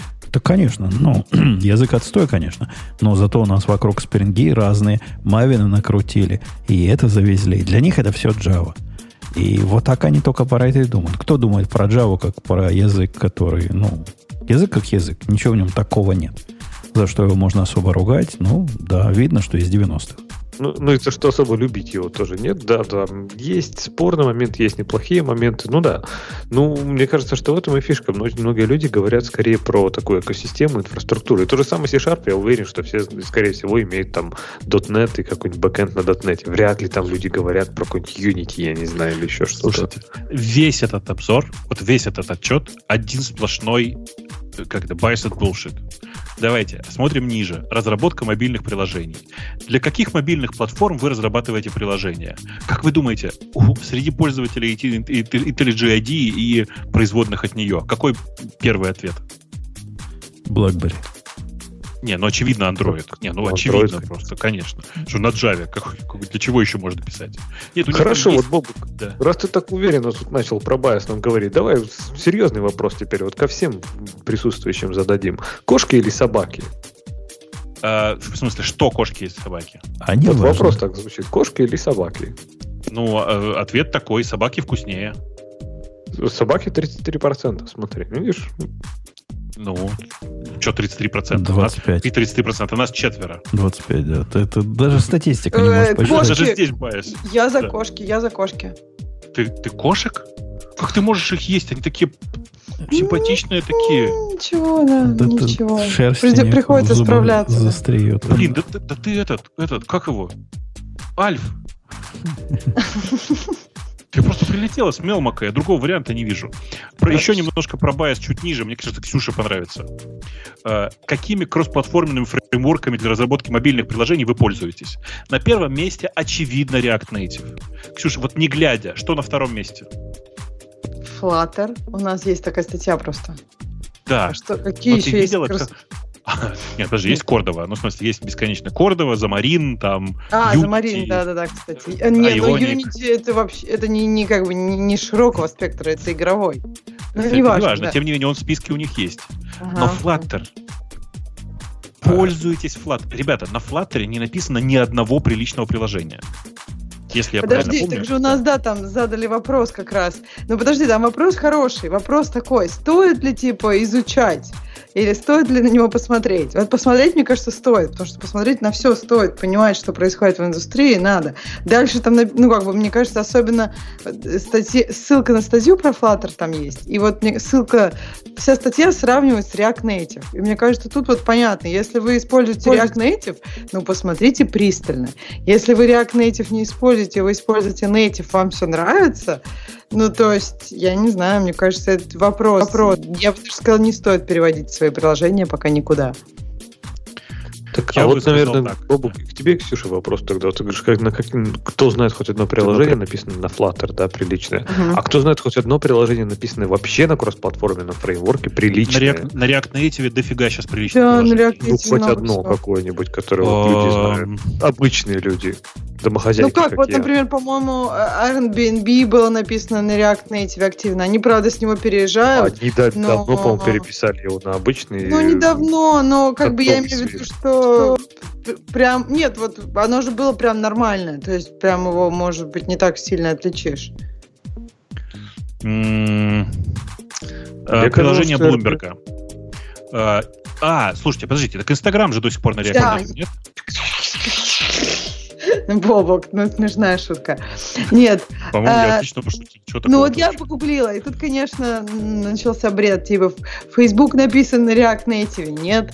А Walmart написан на React Native. Если это не так, как первое, то как бы, наверное... Нет, Walmart, Walmart правда написан на React да, Native, Walmart, и Bloomberg написан. Bloomberg, Instagram нет, uh, SoundCloud, Pulse, ну, видимо, да. Ну, в общем, я так понимаю, Walmart, Bloomberg. Да, ну, наверное, Walmart, Bloomberg, окей. Okay. Да, но нет. Подождите, есть... Discord. Discord написан на React Native. А кто им пользуется на мобильном? Ты что, серьезно сейчас? Я думал, что это больше для игр, для игр же, нет? Ну, блин, у них все написано. У них и десктопное приложение на, на React Native написано, и мобильное приложение написано на React Native. И если я правильно помню, они чуть ли не свой форк тащили React Native для своих собственных нужд каких-то. И, по-моему, они его замерзли, ну, типа, не замерзли, а там все пофиксили для них обратно. То есть, ну, сходите, посмотрите. Discord огромное приложение. Важный вопрос тут задали, и люди ответили, как вы добираетесь до места работы учебы. как бы мы без этих данных, что 42% ездят туда общественным транспортом, могли бы понимать, как устроено программистское сообщество. Общество нищебродов, как мы видим. А вот интересный вопрос. Программируете ли вы во сне? Как, как Конечно, ты это тут Да, это, это как-то странно. Ты Я не набираюсь на общественном транспорте. США на все остальной мир. Я- ну вот да, я- просто я есть места, пешком. где удобнее на транспорте. Вот я, например, мои, мои впечатления от Лондона, это что метро и э, быстрее, чем машина. Там, я не знаю, может, я не в тех местах была, но меня это поразило. Да, что вот на Uber у меня получалось в два раза дольше, чем на э, метро. Зачем Мне мне в здравом уме не придет ну, ехать, например, куда-то там на работу на машине. Ну, просто это, это бред. Это, это просто трата времени, и я даже нервов и денег, и вообще непонятно чего. Да, я и говорю, нищеброды. Э, проходят люди опрос этот дома в основном. То есть, мало того, что нищеброды, еще и бездельники. Да. То есть ты считаешь, что они должны тратить, все должны тратить время работодателей, проходить этот э, опрос на работе? Конечно, а как же еще? Только так, да, да. Нет, они такие на работе увидели ссылку, прихранили ее до вечера, пришли домой первым делом пройти опрос JetBrains. Э, Может, они все работают дома, Путун, а? а, ну, так, тогда ладно. Тогда, может, не, не совсем нищеброды. И пешком добираются до места работы. Тогда понимаю. Э, Что там еще интересное есть из, из всего этого? Вопрос у слушателей? Или в смысле из теста из этого? Участвуете ли, из- вы- участвуете ли вы в проектах 87% пишут код по выходным. Это, не знаю, интересно или нет. И 41% не участвуют в проектах с открытым кодом, но хотелось бы. А участвуют, что трудно у них. Такая, такая сложная схема. Регулярно, иногда время от времени. То есть, ну, видимо, все остальные. 60% участвуют. Как-то я не верю в это. А, 3% нет, не хочется. А, Как-то у меня не складывается. Я не могу поверить, что под 60% участвуют в проектах с исходным кодом. Ну, нет такого. Но, сам, но самая скучная наверняка секция это на Go, которые пишут. Там типа ничего не используем, никаких нестандартных инструментов, ничем не пользуемся, фреймворками не пользуемся, используем стандартный встроенный там тестирование, фреймворк для тестирования и там какой-нибудь раутер максимум. Все. А, а меня, меня, кстати, это удивило. Вот э, я, я при всем минимализме, за который я тут топлю, я абсолютно отказываюсь использовать вот встроенный, так сказать, фреймворк для тестирования. Мне кажется, это непонятным самострелом себе в голову. А оказывается, таких, как я, не так, чтобы много. Testify пользуется 14% всего. Ну, то есть, это не 14% на самом деле, видимо, там 60-50 всего тестирует. Но, тем не менее, это в 4 раза меньше, чем э, стандартными средствами. А ты Gingo, кстати, не пробовал? Тебе не зашло? А это, по-моему, BDD какой-то, да, балалайка? Ну, оно, по сути, не привязано к BDD, то есть это такой, скорее, структурированный эм, способ структурировать свои тесты. Мне, мне Go, Testify, ну, вместе с GoMock, они там как-то не совсем GoMock, а Mockeri в моем случае, но как-то вполне так хорошо зашло и, и нормально. В нескольких десятках вот проектов. Gingo как раз... Ну, вот Gingo с э, Гомега идет такая рука в руку. Окей, по- погляжу, погляжу. Э, На первом месте у них Mux, стандарт, Gorilla Mux, нестандартный. На втором месте библиотека, потом чай. На третьем чаем я тоже использую. Да, да, нормально. Ну, все, все, все-таки есть. Э, Окей, окей. Пойдемте в темы э, осталь- даль- дальше. Ни одной этой темы мы богаты. У нас там еще Ксения. должно быть. Как вам нравится язык программирования Dart? Ну, в смысле, как ты относишься к Flutter? Так я уже ответила про Flutter. Я просто не знала. Я думала, что вы уже пошли там дальше на Не, теме. не, подожди, подожди, ответила. подожди. Как Рано, ответила да. ты как? Надо смотреть или нет? Смотреть-то, конечно, я уже ответила, что смотреть на все надо. Э, Там два вопроса. Смотреть надо, использовать. Если вы юзаете React Native хвост и в гриву, я бы посмотрела на это как на альтернативу, просто посмотреть, что еще на рынке есть, какие помидоры еще есть. А если вы только native, и опять же, ну, то есть, какие проблемы у вас с native есть? Хочется, например, ну, я не знаю, у вас очень простое приложение, там, не знаю, либо вы просто прототипируете, у вас нет Android настроить разработчика, или нет iOS, например, тогда можно посмотреть. То есть, если у вас на, с Native какое-то сложное приложение, стоит ли бежать сверкая пятками на Flutter, я не думаю, что это выход. Я бы с удовольствием посмотрел на Flutter, если бы не Dart. Что там? Я, я не Еще почему в один не самый проблема? удачный язык программирования только для того, чтобы писать приложение на мобильный. Слушайте, честное слово, ну типа, я этот язык программирования смотрел. Это попытка впихнуть, э, блин, как это, скрестить ежа с ужом. Сейчас мы сделаем JavaScript, но не JavaScript, а немножко другой язык, и будем вокруг него приседать. Ну, типа, с этой точки зрения мне сильно проще, ну, ну, ну, я не знаю, там, на свифте писать. Очень жаль, что нет кроссплатформенного фреймворка, который бы все позволял написать на одном свифте. Было бы классно. А тут просто очередной язык программирования, который непонятно кому нужен. Ты Так, видел, ну, насколько у него подожди. синтаксис стрёмный? Ну, я видела, но мне кажется, что тут как бы, ну как, я не вижу какой-то особой проблемы. Мне кажется, что ты как-то больше в плане синтаксиса, у тебя это как-то больше. Мне кажется, что язык, языка да. есть возможности, да, и, в принципе, я не вижу у Дарта как какой-то там жуткой этой, ну, JavaScript такой на стероидах, ничего такой Так в том-то и дело, что, понимаешь, плохо приукрашенный, мало приукрашенный. Типа, если уж вы делали язык, новый язык программирования, ну, блин, ну, сделали бы хоть нормально. А тут, знаешь, типа, половина у нас записана, засована, в- засована в язык, а половина в соглашение внутри SDK. При том, что этот Dart используется только во Flutter и больше нигде в реальности. Никто больше не использует Dart. Был у меня Бобок, коллега одно время назад, который вот примерно как ты заикался. Только в реальной жизни. Это плохо. Да. И, и у меня всегда была проблема. У меня проблема с людьми, которые заикаются. Я, не, особенно поначалу, не очень представляю, как себя вести. А- Особенно это трудно. Был у меня еще другой коллега, который мало того, что заикался, он еще и косоглазый был. То есть там надо концентрироваться на правильном глазе, когда с ним разговариваешь. Ну, потому что иначе как-то неприлично, непонятно, куда он смотрит, и ты пытаешься за этим неправильным глазом следить. А с разговором трудно представить, как вот что, помогать им, не помогать. Но я, я решил терпеть. Вот как с тобой терпел, как ты заикался только что. Э, в после шоу я тебе быстренько перед тем, как отходить ко сну, расскажу прекрасный анекдот на эту тему и как вообще себя вести в такой ситуации. А, окей. Ксюша, ты, кстати, упустила вот это сверкая пятками. Это, конечно, красивая была аналогия, но я бы вспомнил бы другую, более подходящую к, к теме. О том, что задрав штаны, им надо бежать, а не сверкая пятками. Ну, тебе виднее, как надо бежать. Э, ну, так, я вижу, Ксюша поэзии не знает. Ладно, пойдем дальше. А, Давай, Бобок. Э, Про квантовый компьютер, да. Э, Вся история вокруг квантового компьютера Гугла в очередной раз оказалась непонятно чем, потому что Google в своем блоге про AI заявил, что они э, как бы это достигли, достигли квантового превосходства, это называется по-русски, да, наверное? И, и- и ура, ура, у нас наконец-то есть почти настоящий квантовый компьютер, который за 200 секунд выполняет операции на 54 ка- кубитах, э, которые обычные, обычные суперкомпьютеры выполняют за 10 тысяч лет. Э, И в в результате обсуждения, ну тут же IBM выступили с, с- с против, как это, противофактами, сказав, что, во-первых, не- не за 100 тысяч лет, а примерно за два дня.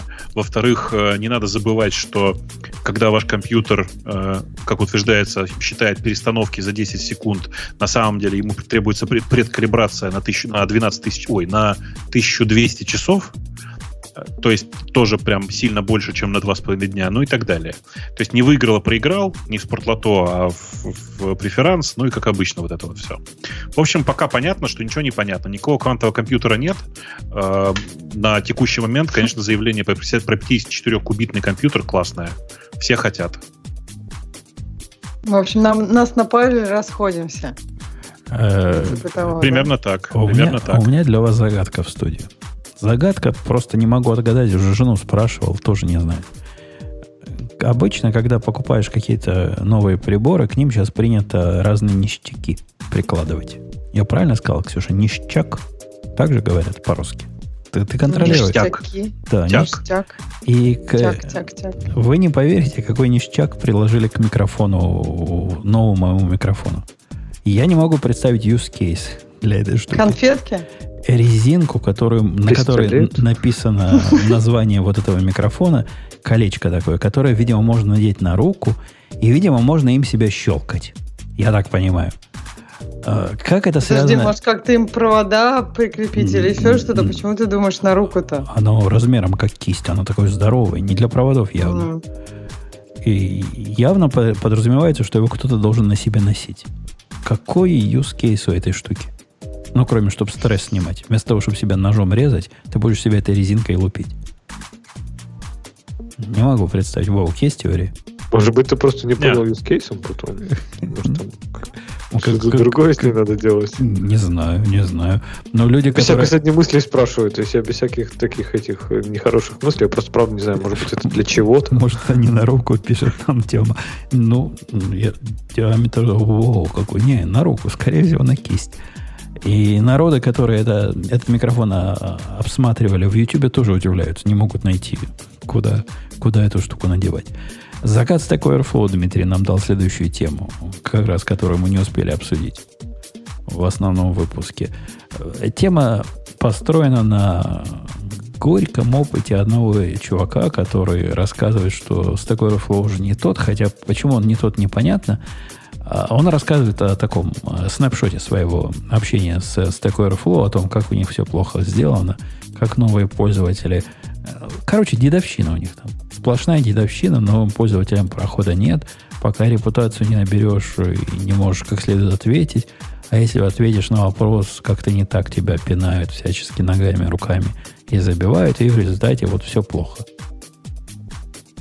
Вот такой Ну, вывод. там же ну, нужно же понимать, что э, Stack Overflow это сайт, на котором ты можешь присоединиться к армии разработчиков, которые помогают всему миру. Слово армия никого не смущает в этом месте. Конечно, дедовщина в процессе. То есть, как бы, что удивительного-то? Я ни в одном из вопросов, в котором я участвовал, на который отвечал или, или задавал, ни, ни с чем подобным не сталкивался. То есть я подозреваю, что особо тонким натурам, вот этим сноуфлейкам, конечно, больно, что их не сразу любят, э, лелеют и обнимают. Но надо как-то фильтровать, ну, э, козлищ от, э, от более других козлищ. Я предлагаю пр- просто фильтровать разработчиков. Я уже много лет говорю. Если уж на Stack Overflow пускают всех подряд, то надо просто в момент регистрации заставлять человека проходить тест. И, Понимаешь? кстати, неплохая идея. Это помогло бы упростить вот эти все их рейтинги, кармы и все прочие глупости. Прошел тест, сразу померили его программистский IQ, и с этого места будет дальше расти или падать. Так да, то, то есть в смысле же хочешь, чтобы туда приходили люди учиться, а как, если они же тест не пройдут? Э, Так они смогут только вопросы задавать, отвечать не смогут. Можно, можно придумать, то есть Так разные они не квалификации. отвечают, нет? Ну, Отвечают, сейчас отвечают, конечно. Отвечают, да. Сейчас для того, чтобы набрать рейтинг, единственный способ это отвечать на вопросы. Иногда неправильно отвечать. Тоже помогает в наборе. Конечно. Подожди, даже если ты неправильно ответил, никто не проголосовал за твой ответ, то это все равно считается, если все заминусовали, Если по-моему, у тебя нет заминусовали, возможности. Если заминусовали, то считается, что плохо. А если никак не прореагировали, это норма. Ничего страшного, это нормально. Э, Я не знаю особо с- социологии, которая стоит там за, э, за, за Stack Overflow. Мне кажется, делают, ну, не скажу, что все правильно, но не хуже, чем остальные. И, собственно, с кем их сравнивать? Дают нам полезный и практический источник э, э, копирования, cut and paste. Ну, что еще от них можно ждать? Нормально все. Все делают правильно. Да. Эм, что там дальше у нас? Э, альтернатива GraphQL решением плюс один. А, Вулкан. Короче, э, чувак, который э, прославился тем, что написал PHP фреймворк Symfony, теперь внезапно вовсе не на PHP, а с использованием сильно более любимых у Путуном технологий делает brand new protocol using HTTP 2 server push to create fast and idiomatic cli- client client-driven REST APIs. Понял? Ну, примерно. Хочешь сказать, у этих лошадей наши морды, что ли? Че? У этих лошадей это из наших людей кто-то? Да нет. Нет. Почему? А, ну, ты Нет. его так зачитал, я решил, что очередной наш. Я, я просто недавно видел Он- с- а- а- обсуждение на Reddit другой там темы. а, какой-то самый, самый красивый комментарий к комиту. И тот коммент, который обсуждали там, противокоммент, не видя имени разработчика, я сразу понял, что вот у этой лошади точно наша морда. Комментарий там, Ксюша, выглядел так. Ну вы что, дебилы, что ли? Ну кто так пишет? Кто так делает? Это же невозможно нагуглить. А, оказался- Самое эпичное это был комментарий там к чему-то, что там, по-моему, чувак закоммитил типа год назад. То есть человек, который закоммитил год, год назад какой-то там коммит, да, довольно ушел, там у него год прошел, у него там уже, не знаю, дети родились, в школу пошли и так далее, он женился, развелся. Вдруг через год просто кто-то в комментариях пишет, не, чувак, ты, конечно, идиот. Э, Его, это, ком- наверное, его коммит сам по себе был вполне неочевидный. Я, я таки понимаю, с чего он столько такую поэму написал. Коммит был где-то там в каком-то парсинге, какая-то строка, которая выглядела как закомментированная, вроде как не была... Нет, Что-то такое, Там нет? не ASCII пробел был, там А, был какой-то ASCII пробел. там был UTF символ, который выглядел как пробел, но не пробел. Во, и он ломал во, тесты. во. ну, и правильно, хорошо, что объяснил. Ну, так же на глаз не видно. Правильно все сделал. А почему просто не сделать, ну, пуш туда и пофиксить эту штуку? Зачем обязательно кому-то говорить, что идиот или еще что-то? Не, Не-не, он вылез. История-то в том, что чувак, э, который починил пробел, да, вот там, по-моему, Ага. э, чуть ли не, не в правительстве, в каком-то, каком-то правительственном сервисе, он выложил комит, который меняет один символ. И этот символ меняет Мгм. пробел на пробел. Только типа вот Мгм. ETF-ный а-ля пробел Мгм. на настоящий пробел. И написал там целую, короче, историю, что я начал смотреть, потому что у нас упали тесты. Тесты упали, упали, что парсинг падал. Парсинг падал, потому что это проблема, это проблема, потому что это... И в конце я вот нашел, что вот этот пробел, он ломал там нам парсинг и так далее. То есть он все расписал, как он, как он пришел к тому, чтобы исправить один символ. И А статья... просто свое детство там не написал, как он Ну, чуть-чуть помянул там, может быть. Но вот, и это привели как пример отличного commit message, с чем я полностью согласен. Это прекрасный commit message, то есть я действительно его почитал, я понял, почему чувак изменил пробел на пробел. Вот, Да а потом... come on, ну блин, это можно гораздо проще. Зачем вот эту всю портянку про жизнь чувака? Вот это, о нем, очевидно, уже слишком много знаешь, что он из какого-то правительственного сервиса, что у него Не, тест это, потом, это, это, это я знаю только по, по, э, по репозиторию. Так, эм, что у нас там дальше? Если что, Жень, тот чувак, про которого я тебе говорю, который автор этого самого вулкана, он француз. Ага, ну, не намного лучше. Почти наши морды в этой лошади. Э, критика протокола Telegram. Ну, сходите, посмотрите. Это пост э, в, на, на Хабре чувака, чувака, который пытается на перле написать по документации э, протокола МТ-Прото клиент, который должен работать с Телеграммом. Не, Ну, ну, там там, там, там конкретная жесть. Ты, ты видел эту схему MT-порта? Конечно. Это прямо суровый какой-то протокол, который, как пишет автор, э, видимо, большие энтузиасты, которые хотели свою грамматику сделать, придумали и потом сами не пользовали. Во всяком случае, в полном объеме. Ну, Ну да. ну, в самом деле жестковато. Леш, ты пойди посмотри на этот э, TL Type Language. Это прямо ну, такой DSL, DSL. Kotlin просто DSL на Kotlin в сторонке курит нервно. Не, я даже что-то ты меня не убедил посмотреть его, если честно. Ну ладно, Нет, это ладно. на прото- полном серьезе. Сходи, Протобафы по сравнению с этой балалайкой это детские забавы. Ну, мне кажется, что идея, б- заход был примерно такой же, как у протобафа, в смысле э, сделать э, особый слой передачи данных с type language, с версионированием э, и всякое такое, но просто туда внутрь заглядываешь, и там все довольно страшно. Ну, в смысле, да, страшно и сложно. Э, мне кажется, что в реальности как было? Кто-то отдельно писал документацию на спецификацию, ну, в смысле, кто-то отдельно написал спецификацию, а потом сел реализовывать э, непосредственно клиента. И оказалось, что в клиенте, в смысле, в э, телеграмном, все это не нужно. Да-да-да, вот эти темы, когда мы все любим писать в библиотеке общего назначения, решающие все проблемы на свете, а это не накладывается потом на реальность, это, это да, это очень знакомо. И, видимо, и в Телеграме такие же. Такие же программисты, как мы, сидят. Ну что, пойдем дальше, что ниже у нас есть. Особенно мне, конечно, нравится, там, я не знаю, вы читали этот текст или нет? До конца читали? По диагонали пробегали. А, он смог сделать в конце концов-то? Чем? История с ну, хорошим Ну, не там библиотека на GitHub лежит, вы можете сходить посмотреть, как-то она частично работает. Э, частично, не полностью. Как-то она работает. А, там базовые функции выполняет. Если что, есть э, Телетон. Это тоже клиент, написанный на питоне, но он написан нечестно. С подглядыванием в сишный код э, TD-либо. Ну, в смысле, подглядыванием в сишный код Телеграмма. А, да, из особенно смешного там э, интересные особенности про криптографию, в частности, чтобы проверять, э, ну, типа, доверенный сервер или нет, э, есть э, типа двухкилобитное ну, типа 2048 бит число, которое для проверки требуется проверить на простоту. На мобильнике. Окей. Okay. Неплохой а, заход, да? А может, в Ксюшном мире все так делают? Просто не в курсе. Нет. Нет. Нет.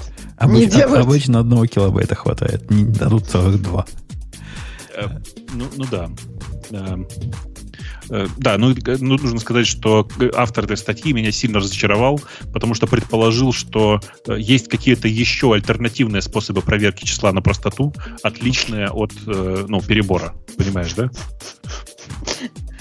Это, это в струю этого, знаешь, ну, квантовых компьютеров, вот этого всего. Тебе просто нужен квантовый процессор да. тебе в мобильнике, и все. В мобильном, да, я согласен. у тебя что, еще нету, что ли, его? Ну, в, в общем, короче, я что хочу сказать. Статью стоит почитать, хотя бы для того, чтобы оценить масштаб статьи, в которой написано в конце, в конце, в конце, в конце, в которой написано продолжение следует. Букв много. Не осилили. Окей, окей. Да, Гном, гном прибили к System D. Нас это все еще волнует. По-моему, вообще уже до конца тут все разгребли, нет? Там какая-то дальше ерунда какая-то пошла. Да, вроде да. Вроде как все. Э, все прошли. Не про Сноуда нужно нам тут разговаривать. Ну что, давайте на этой оптимистической ноте да, давайте, и пойдем уже спать, а то очень спать хочется. Да, спокойной ночи, Бабукам. Поехали. Пока. Это шоу создано при поддержке Digital Ocean.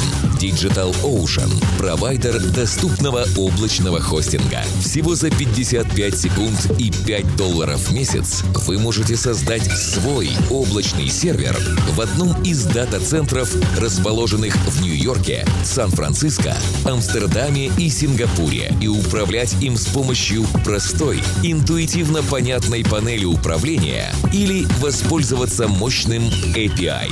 Начните прямо сейчас.